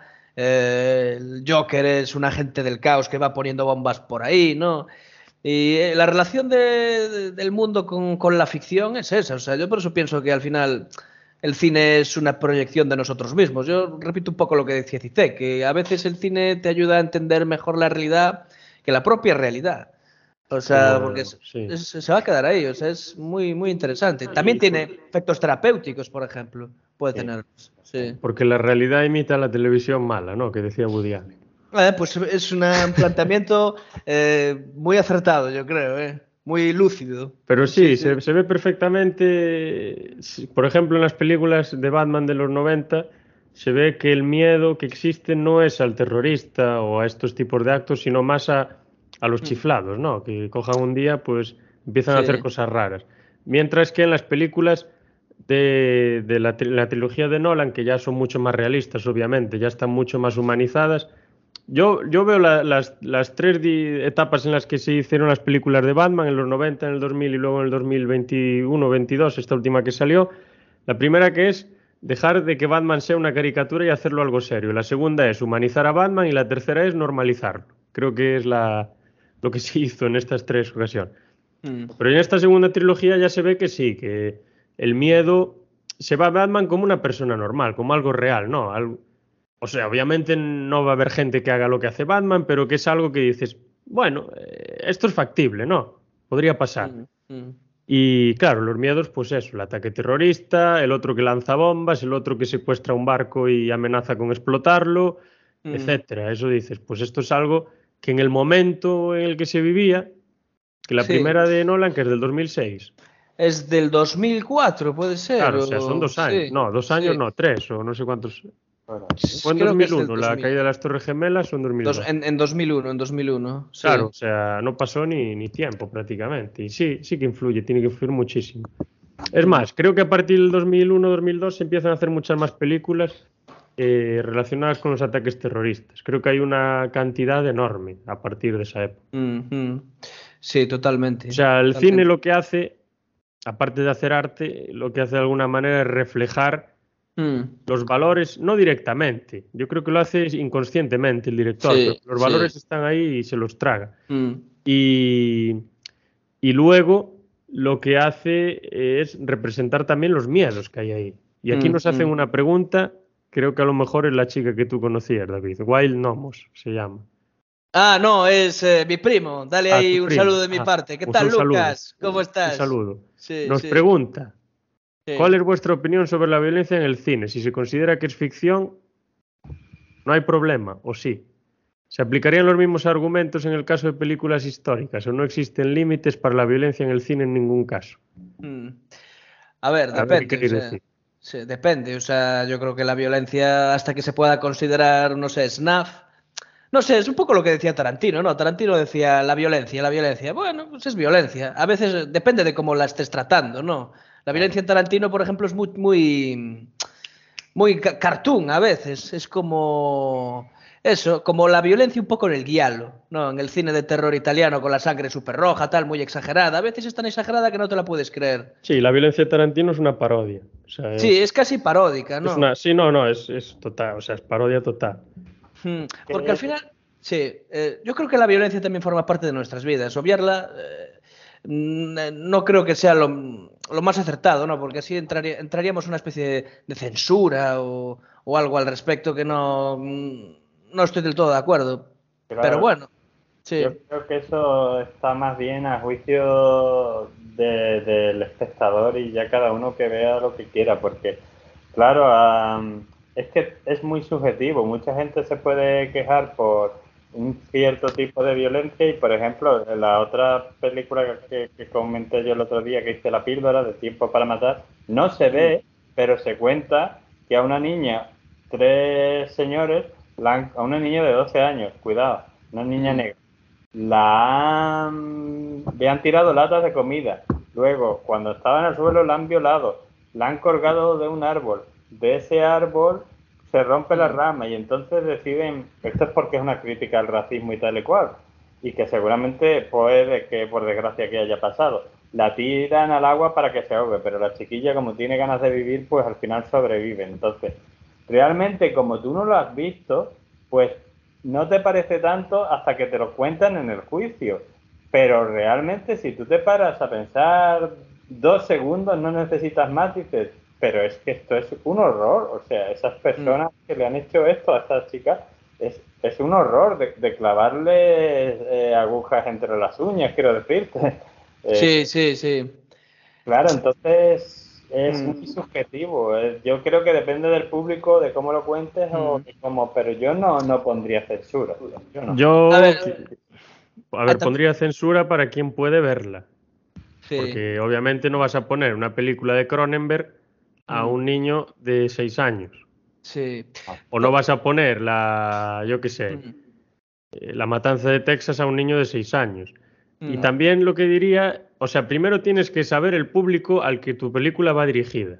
Y lo que tú haces tiene que, no digo que no quiere, vayas a subvertir expectativas y no vayas a ser rompedor y tal, pero un poco tienes que adecuar los límites a lo que puedes llegar al público que tienes. Es decir, si tú eh, tienes un público mm. que lee poemas, pues no vas a escribir, mm. no vas a ser pintor, por ejemplo, yo que sí. sé. Es un ejemplo así un poco sí. tal. Y primero eso, y luego mm. yo creo que ya parte también de la corriente estética en la que te muevas, por ejemplo. Yo creo que si tú te mueves en el hiperrealismo, eh, si el entorno en el que tú desarrollas la película, las circunstancias de las películas se da la violencia, la violencia tiene que estar ahí. O sea, mm. sí o sí, porque si no le quitas esa parte de realismo. Si tú haces una película más, caricature, más caricaturesca, más una novela, más ficción, que tú vas siguiendo la línea que tú quieres, mete lo que quieras. Dependiendo de la corriente en la que estés, pues vas a meter una cosa u otra. Sí. Ahora, censura, yo creo que no. Yo creo que habría que dividir, pues como hacemos, por edades, pero seriamente, porque no podemos poner a un niño de cuatro años a ver. DC England, por ejemplo. Sí.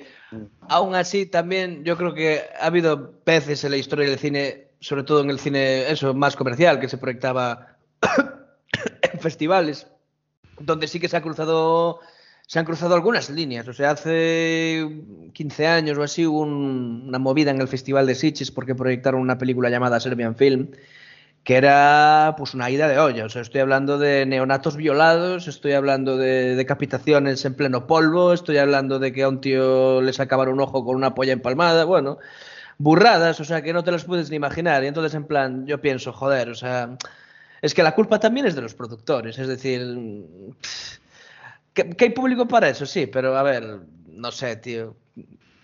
No sé, no, no, no abogo por la censura, pero a mí no me gusta ese tipo de violencia. Y es que me parece una barbaridad de tres pares de cojones, sinceramente. A mí tampoco, pero a ver, yo mm. soy de... Esa, esa, película no la vería, por ejemplo. Yo soy sí. de, de, Yo tampoco, eh. mira que me gusta mm, eh, claro, un poco claro. lo bizarro, pero yo creo que ni Phantom la vería. Sí. Yo soy de la, de la idea de... Al final lo que el cine te cuenta es una historia, ¿vale? Y entonces Sí, es como cuando tú dices la desnudez gratuita y la no desnudez gratuita. Pues sí, es verdad, por mucho que a uno le gusta ver la desnudez, sobre todo de una chica de buen ver, pues hay veces que tú ves películas que tú dices, esta escena en realidad no ha aportado nada a la historia. Está fuera, sí, sí, está y fuera. La no aporta nada a la película, no tiene que estar ahí. Y es que yo, yo, aparte de que si os doy las razones lo que decís, yo creo que al final es eso. Entonces, las pelis de Tarantino, la violencia tiene que ver con la historia que te está contando y, y Mm. o es producto de esta historia o entonces Sí. en- es- pero Es si que. no- Sí. Claro, tú lo dices más en un sentido de lógica interna, que lo que Mm. tú cuentas, Sí. o sea, el, el- el acto violento que tú metes en tu película tiene que seguir una lógica interna, tiene que ver con la película, no estar una película totalmente tranquila y de repente que aparezcan tres personas cortándose el cuello o algo así. Creo que es lo que quieres decir, creo. Y un poco, sí, Sí. por poner un ejemplo muy caricaturesco, en la serie de Batman esta de los 60 de Adam West, que mira que me cae bien el señor, pero la serie la odió a muerte, las cosas como son. Eh, eh, hay uno de los episodios que es cuando yo dije, hasta aquí, yo ya no veo más esta serie, la ponían en Antena 3, creo que la ponían, y es La, el la gallega la ponía. Sí, el, el- el príncipe payaso del crimen, que su gran crimen es ir a la universidad, robar las respuestas de los, uni- de, de los exámenes y dárselas a los universitarios. Y digo, vale, Ah, que esto no Es un se- héroe. pero, pero de verdad que la mente criminal más loca de Gotham, esto Sí. es lo que mejor se le ocurre. Hombre, yo no digo que vayan matando, yo que sé, ancianitas, Ya. pero un poquito más de, de- de nivel. Sí, Entonces, sí. No, Ah. esa serie. esa serie es muy camp, ¿no? Es muy, muy, muy trolas, yo creo. Hicieron Sí, hace muy- poco muy dos versiones de animación también dobladas por Adam West que estaban bastante simpáticas, ¿no? Porque recreaban mucho esos ambientes y tal. Como Pero la bueno, escena yo- esta. ¿Quién será este pi- pingüino? ¿Será el pi- pingüino? Uf, Batman, no estoy seguro. Claro, es que jugaban un poco con esa. a trolear al espectador. Pero bueno, yo más o menos con el tema de la, violencia también. Un apunte más, no, solamente un apunte más. Que a veces la violencia más dura es la que no muestras. A veces con, con insinuarlo te llega, no. Eso que ocurre detrás de las sombras o detrás de. de, de joder, de. Pues eso, de algún objeto. Por ejemplo, Sí, en, pa- la- en el- en el mundo perdido, en Parque Jurásico, que, que sé que a mi primo le gustaba mucho. eh, hay una escena donde un dinosaurio coge a un tío, que curiosamente es el guionista de la película, se lo lleva detrás de un coche y detrás de un coche ya se lo come. No lo vemos, vemos que está detrás de un coche, pero vemos cómo se lo come al final. Al final puedes jugar con esto y queda chulo, ¿no? Claro, puede quedar Sí, más chulo. fijaos en, en Sí. las películas eh, más representativas del slasher, por ejemplo, Sí. Black Christmas, Halloween, Mm. eh, violencia hay la justa, pero lo que te y psicosis incluso.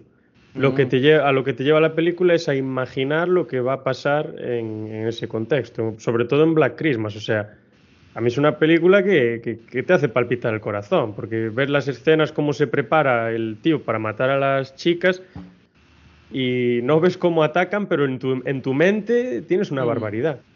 Sí, Por sí, ejemplo, La. Matanza de Texas. Siempre se dice que es una película super gore, con mucha violencia y tal.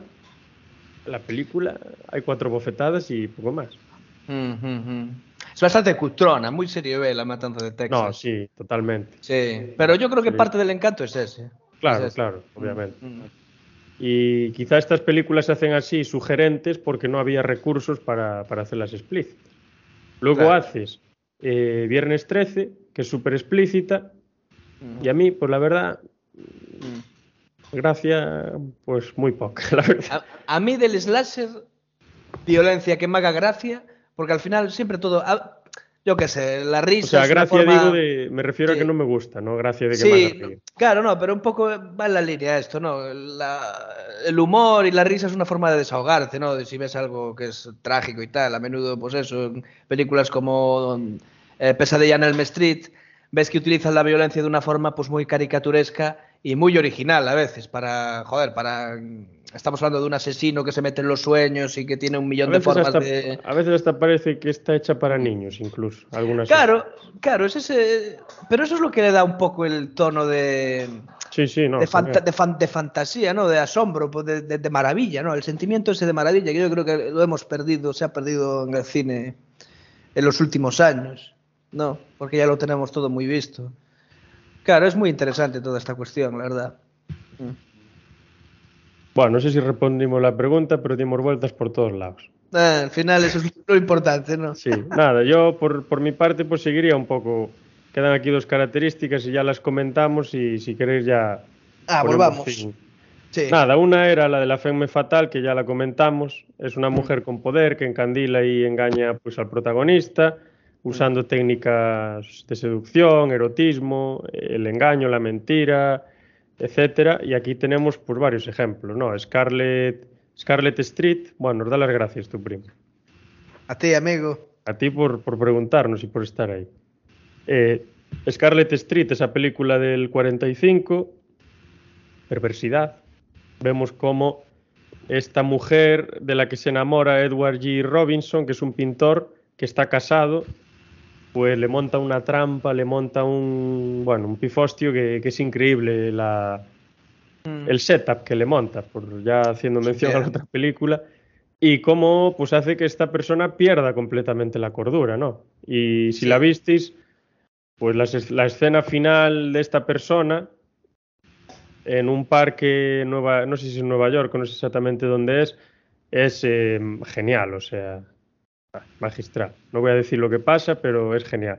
Es enternecedor también el Sí. Robinson, ¿no? Bien. Da, da- da bastante pena al Ah, final. ese, eh, Ese- a mí me generó mucha empatía, o sea, sí, sí, sí. por lo que le pasa, ahí, por, la buena voluntad que él tenía, la buena intención. sí. Luego la de Jai Sierra, el último refugio, lo mismo. Esta chica que le operan el pie, que engaña a Humphrey Bogart con su novio, con tal. El halcón maltés, la mujer también creo que le engaña un poco, ¿no? Una cosa así. O es, no. Un poco, toda la película Bueno, eso. sin, sin revelar nada. Eh, O sea, esa mujer no le dice nada cierto en toda la película. Yo creo que ni hola. Sí. y luego la The Lady from Shanghai de Orson Welles, la dama de Shanghai, que protagoniza Rita Hayworth, que es una película que está bastante bien. La mujer eh, no es femme fatal, pero está ahí en el límite. Sí. Engaña, pero no engaña, es una cosa controvertida, ¿no? Ujú. Luego tenemos al abogado, que es su marido, que bueno, Mm. tienen ahí un montón de... Bueno, tenemos Ya. esa mítica escena de los espejos, ¿no? Disparándose Sí. entre ellos. Sí, sí, sí. Yo creo que Woody Allen en Misterioso Asesinato en Manhattan creo que le hace una pequeña referencia. En, Mm. en un, creo que es un circo, que se meten detrás, están buscando al asesino y se empiezan a disparar ahí en los espejos y todo eso. Seguramente haga, bueno, haya bebido de estas películas como casi cualquier director americano del época, no sé, no le quedaba otra. O veía eso o no veía nada. Mm. Y, O sea, yo- y hay sí. muchas más, hay muchísimas Mm. más. O sea, al final aquí la cuestión es, eh, si atendiéramos a la época, se podría decir que sigue ciertos mitos misógenos, todo el tema de la femme fatal, si se le puede dar otra vuelta considerando la época como que las mujeres se empoderaban para obtener un poder que de otra forma no podían hacerlo, lograr algo que de otra forma no podían hacerlo dado la época en la que estaban. Claro, yo creo que en la época es una, es- en la época es una empodera- empoderación, o como se diga. Mm. Eh, pero hoy, claro, hoy lo vemos desde otra perspectiva, como las mujeres pues alcanzaron cotas de respeto y libertad por mucho mayores que de aquellas, Sí. pues decimos, pues esto es una mierda, con Sí. todo lo, o sea, perdón por la expresión. Pero en esa época de que una mujer fuese capaz de hacer lo que hiciese, aunque fuese con engaños y con ardices, dices, cuidado, o sea, esto es otra cosa. Pero sí, al final se tratan pues como, como se cosifican igualmente. Pero bueno, es, es una forma de, de ir cambiando poco a poco, ¿no? Mm. Luego tenemos el elemento de los cigarrillos, que hay unas teorías un poco rocambolescas sobre eso. Pero la que, la que sí que es compartida es que el, el cigarrillo y todo esto que simboliza el poder. No por esas Sí. cosas freudianas raras, que no voy a hablar de ellas, porque El falo. no viene al cuento, pero sí que simboliza un poco una posición de poder, estar fumando y todo este tema. Y las mujeres, Sí. pues en estas películas suelen hacerlo. Pero es que era una cosa de poder, quiero decir. Y esto, por contar una anécdota familiar que a mí me han contado, pues cuando mi abuela era joven, no se podía, las mujeres no podían fumar en España. ¿Y qué hizo mi abuela? Pues fumar. Y así un montón de, mujeres. Entonces, eh, sí que representaba algo, no, no, no siempre y no necesariamente, pero sí que lo ve, y de hecho por el tema de que las mujeres en estas pelis fuman, pero es que era un fenómeno que estaba pasando en aquella época. ¿Y por qué fumaban las mujeres? Porque decían que no podían fumar, entonces pues era una forma de, de- de empoderarse. Y luego esto unido a la fe fatal, que yo creo que también refleja un poco el tema de- del miedo que siguen teniendo muchos hombres hoy en día a las mujeres poderosas, por eso es fatal, porque si no sería fen a secas y ya está. Eh, cuidado con estas mujeres que si tienen un poco de cotas de libertad se hacen las amas del casino o del y además eso es que es todo es todo un poco todo refleja esa sociedad en crisis refleja esa sociedad que está cambiando tanto que las mujeres ya no quieren hacer lo que nosotros les digamos bueno por lo menos algunas mujeres que la gente fuma que pues uno puede acabar de, empieza desde un barrio bajo y acaba de rey de la ciudad.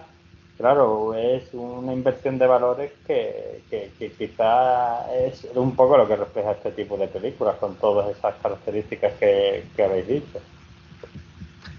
Yo había leído un manual para escribir eh, cine noir y una de las cosas que te decía es que estén fumando todo el, todo el tiempo cada dos por tres, que se fumen 20, 30 cajetas de cigarrillos durante toda la película, es un elemento esencial. ¿Que representan poder? Bueno, pues puede ser, ¿no? O la... Al final la, la, historia está, la historia está de los chavales pequeños, ¿no? Les pregunta, fuman con 12 años o así, les pregunta, ¿por qué fumas? Bueno, para hacerme el chulito. Para hacerme el chulo, sí. O sea, para hacerme el chulito es porque quiero por hacerme el rebelde, para protestar contra la autoridad. Mira, que fumo porque me da la gana. Pues yo creo que un poco lo que pasó con las mujeres de aquellas fue un poco esto, aunque sea algo que parezca así eh, anecdótico, yo creo que tiene bastante que ver. Pues fumamos para hacernos las chulas, para protestar, porque hacemos lo que nos da la gana. Pues es una forma de decir. Que lo de fumar no va a ser cosa de hombres, que de cáncer de pulmón no solo vais a morir vosotros, nosotras también. bueno. Y va, ya pasamos a la, a la siguiente, esta ya la comentamos también, casi no hay que decir mucha cosa. Tiene que ver con la luminosidad, ¿no? El contraste de luminosidad, el juego de luces y sombras, eh, un poco el, humo ese presente siempre, fumando, bien sea fumando, bien sea un humo que viene de las alcantarillas. yo creo que ese humo en ciudades como Nueva York viene de, debía venir del, metro, de, que si no, no sé dónde vendría ese humo. Y bueno, incluso de las casas, de los gases que echasen o lo que sea, no sé. Y bueno, eso que dije, la sociedad, el humo, la oscuridad, el juego de sombras, esa influencia del expresionismo clara. Y nada, luego la, última característica que apunté aquí varias palabras, tengo aquí apuntadas como 10. Bueno, por una parte tenemos la subversión, ¿no? el relativismo, la, el cuestionamiento de los valores. Añadiría ahora también la ambivalencia. Añadiría la desilusión, el pesimismo, la angustia, el cinismo, el fatalismo y la crueldad. Y no estoy hablando de una obra de Schopenhauer, estoy hablando del cine noir. A veces la ironía también, ¿no? Había una frase... en el, sarcasmo es muy importante también. En El sueño eterno que le preguntaban a, a Humphrey Bogart, al personaje de Humphrey Bogart, a Marlowe, cómo le gustaba el coñac o cómo le gustaba el whisky. El tío respondía muy seco, pues en un vaso. ¿no? Así, sin más. Sí, cierto. ¿Para qué, ¿para qué decir nada más? Claro. Me recuerda mucho estos personajes, ahora que hablamos de ellos, a, lo voy a repetir, a, tanto a Joe Hallenbeck como a John McClane, a los dos personajes eh, de, la jungla de cristal y, de, y del último Boy Scout. La forma que tienen de hablar, de ser y de todo esto me recuerda muchísimo. Sí, sí, sí. Sobre todo, sobre todo, sobre todo a, John, a Joe Hallenbeck, al, de, al del último Boy Scout. La personalidad se me parece muchísimo al de esto. Sí, es que yo creo que es el arquetipo clásico, ¿no? Yo creo que en ese sentido estos personajes del noir pues ejercen un poco de influencia a, todo lo que viene siendo John McClane y, a, algunos personajes de Bruce Willis también, como apuntabas tú también. Sí, señor. Bueno, ni más ni menos Bruce Willis tiene una película que se considera, entre comillas, noir, que es Sin City. Sin City. Tiene también una que es una mezcla entre noir y, western, que creo que es un remake, no ah, recuerdo cuál era. The, Last Man o algo así. The Last Man. Last Man Standing o algo así. Que es, está dirigida por un mítico también. Un director, sí, famoso. Walter Hill, Walter Hill creo que era. Puede ser. Sí, sí, exactamente. Mm. Pero sí, eh, es cierto. Bueno, Claro, igual que al no al noir le han incluido otros géneros, pues es normal que incluso a películas de acción o de otros temas le hayan incluido. Ya pues, pues es que es eso, ah, lo, puedes encontrar en, un montón de, Su influencia ha llegado a un montón de, de, géneros. Pero es normal, porque el arte no es una cosa cerrada, son puertas abiertas que a veces se comunican y tal. Entonces, sí, John McClane y, muchos otros personajes de acción, sobre todo si son policías o detectives y tal, claro, porque es, como habéis dicho, el arquetipo de el, el típico detective, tal y cual, generalmente quizá adaptado a la época, porque en la época de Humphrey Bogart nadie decía que sus detectives eran unos borrachos, aunque lo eran, y hoy en día, pues, como esto se ve más como un problema, se, se ve ese problema y se analiza quizá un poco, pero sigue siendo el detective borracho o el policía borracho o el tal cual, o sea que se adaptan a las épocas, pero hay ciertas cosas que, que, no, no, se pierden, ciertas ambientaciones y cosas. Sí, sí, sí, totalmente. Bueno, y había dicho que íbamos a comentar sobre diferentes países y tal, pero creo que ya los ya lo hicimos. O sea, Japón ya habló Daniel bastante de Kurosawa. Seguramente hay 300.000 directores más, pero bueno, tampoco vamos a hablar de todos. De Francia ya comenté yo esta obra. Hay más obras, sobre todo en los años 50, cuando Jules Dassin se va para allá, pero bueno, ya lo comentaremos en su momento. Y de, de, Reino Unido, pues ya comentamos, El Tercer Hombre y The Night and the City, La Noche y la Ciudad.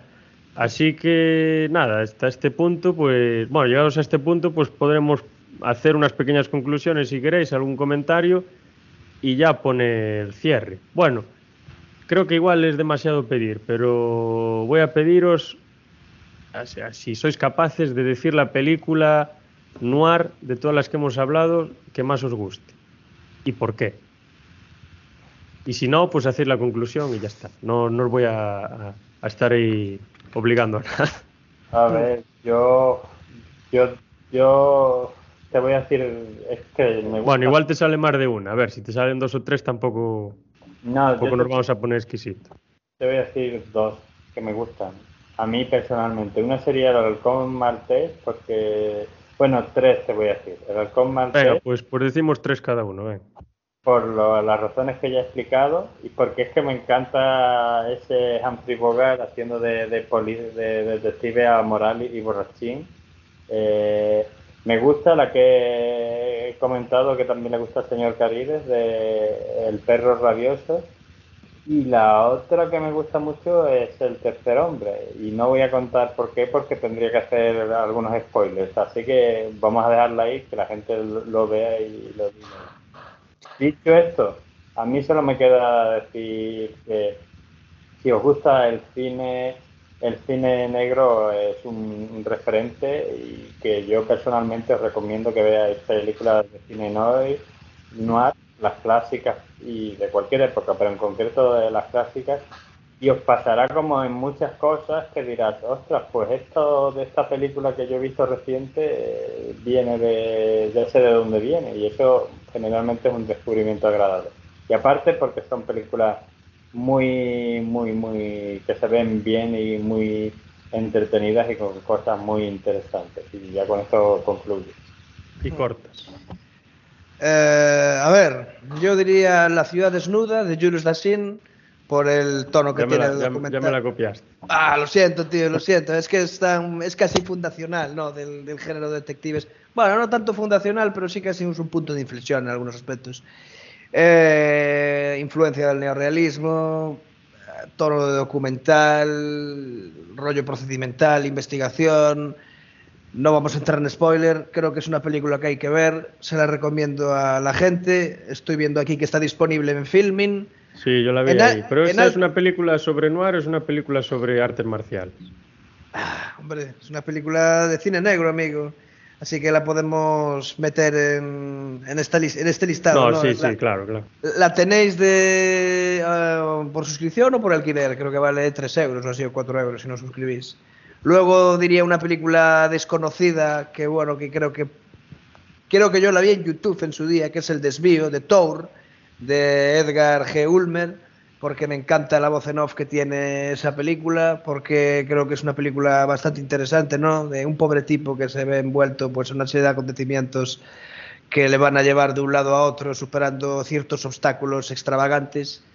Es una película muy corta, eh, es una película de culto, también está disponible en filming, por lo que estoy viendo aquí, y la recomiendo. Tiene un poco de road movie también, que siempre es agradable, a mí las películas de viajes me apasionan. Y por último, quisiera hablar de un clásico de Howard Hawks, que es El sueño eterno, ¿no? basada en una novela de Raymond Chandler con el mismísimo Humphrey Bogart haciendo el papel de Marlowe, porque creo que es eh, la película más confusa que he visto en la vida y solo por eso, porque la confusión y el género de detectives van de la mano de una manera irremediable y porque al final no se trata tanto de resolver quién, quién mató a quién, ¿no? sino de ver todos los pasos y el ambiente que se ha creado y, y a veces está bien dejarse perder en una película, perderse en una película, ¿no? Eh, me recuerda una que es más moderna, que va sobre un detective porreta que se llama Inherit Vice, eh, que está, bueno, ya es, cuando llegue el momento del, del neo-noir, quizá podamos hablar más profundamente de ella. Y nada, esas son mis tres recomendaciones: El sueño eterno, El desvío de Tour y eh, La ciudad desnuda. Y yo, pues, incito a toda la gente que está escuchando esto a que, bueno, pues que se adentre en estos géneros y que descubra, pues eso, que haga un poco de arqueología y descubra algunas joyas, ¿no? Que hay muchas, hay muchísimas. De hecho, si se mete en YouTube, pone cine negro, mm, le van a aparecer cientos y cientos de películas eh, sin derechos de autor ya, porque ya pasaron ciertos años, que van a poder ver sin ningún problema. Y mismamente desde todo el desvío yo la descubrí así, eh, de una casualidad. Así que quién sabe si la próxima vez que te metas en YouTube no vas a encontrar una película que te fascine. Y ahí concluyo. Pues nada, yo pues voy a decir La ciudad desnuda también, de Naked City, del 48 creo que era. Y por básicamente lo que dijiste tú, o sea, me, me, me, me gusta mucho la idea de mostrar, de intentar mostrar las cosas tal y como son, de intentar mm. mostrar la inmundicia, los bajos fondos y cómo pues, se producen esos conflictos de intereses y cómo lo que parece no es. Y me gusta también porque es una especie de confluencia entre lo que es, entre comillas, estrictamente noir y ya más lo procedimental, porque aparte de que le da mucha importancia a la evolución psicológica de los personajes, sobre todo del presunto asesino y del detective que lleva el caso, que es un actor muy famoso de la época de origen irlandés, que ahora no me acuerdo el nombre, pero famosísimo, que se pone a cantar a Johnny Boy en medio de la película. Bueno, eh, aparte de eso, también se muestra mucho los pasos de la investigación ¿no? y cómo se va realizando todo el proceso de la investigación. Se le da mucha importancia al detective, no solo a lo, a lo que tenga cada uno en la cabeza. Esa por una parte. Por otra parte, yo diría eh, Scarlet Street, Perversidad, del 45, de Fritz Lang.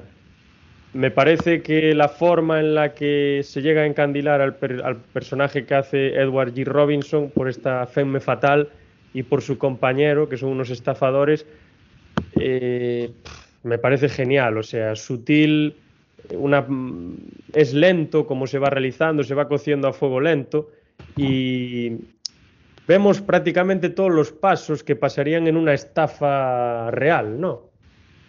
Vemos como primero hay una captación en un entorno que parece pues eh, extraño, ¿no? En la oscuridad, que de repente una chica está siendo agredida, pero de agredida de una forma rara, Luego de repente la chica está toda contenta, no están en estado de shock, se dirigen a un bar, empiezan a hablar, hacen toda la historia.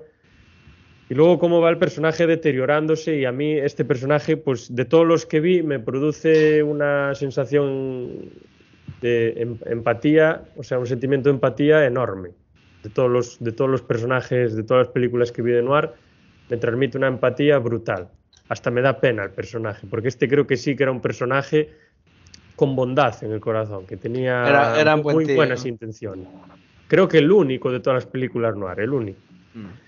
Y luego, pues no sé cuál diría, quizá el, el The Petrified Forest, el bosque petrificado, del 36, por que me parece una precursora de Asalto a la Comisaría del Distrito 13, una precursora de Río Bravo, porque es una película de un encierro en una gasolinera, en la que se mezcla pues el cine de gángsters se mezcla también un poco la road movie porque al final eh, todo transcurre al lado de una carretera. Se mezcla mucho la crítica, las clases altas, Eh, luego, pues que se reflexiona un poco sobre si se tienen que seguir los sueños o no. Luego se ve la transformación de este personaje que conoce una persona sencilla, sin más, y cómo esta persona, pues, cambia completamente su forma de ver las cosas y como que se da cuenta de qué es realmente lo importante a través de todo lo que le pasa y fundamentalmente por eso. Entonces yo diría estas tres, el bosque petrificado, eh, Scarlet Street o Perversidad y la otra era La ciudad desnuda, de Naked City. Y nada, recomendar el cine noir pues por eso, ¿no? Porque nos muestra quizá de una manera bastante realista lo que somos y lo que podemos ser y sobre todo lo que somos si no nos miran si nadie nos vigila, normalmente no somos lo que, lo que nosotros mostramos a los demás, ¿no? Y que al final, como el spaghetti western, ¿no? Que a veces podemos hacer cosas mejores o cosas peores, pero que lo normal es estar ahí en lo gris. Que si nos dejan, pues somos un poco gusanos, ¿no? Estamos ahí un poco... Es por lo que me llama la, la atención. Y también, bueno, si a alguien le gusta la estética del cine, o sea, la estética del cine noir es maravillosa, es, increíble. Y también la recomendaría por eso. Y porque sí, porque es historia del cine, o sea, es una forma de entender y de ver pues cómo va desarrollándose y evolucionando todo este arte desde principios del siglo XX. Y nada, vosotros si no tenéis más que añadir, pues le podemos poner punto y final y en teoría nos vemos en dos semanas. Bueno, iremos haciendo alguna píldora por ahí que iremos subiendo. Y en dos semanas nos vemos y creo que íbamos a hablar de la trilogía original de Parque Jurásico, si mal no recuerdo. Ah, estupendo. Pues bueno, en eso hablará David bastante más que nosotros. Yo tengo que reverlas porque hace muchísimos años que las vi. Y eso, pues nada, gracias a David y a Daniel por todo lo que habéis aportado gracias a los oyentes, eh, espectadores, videntes y lo que sea. Y hasta la próxima. Nos vemos amigos. Hasta la próxima.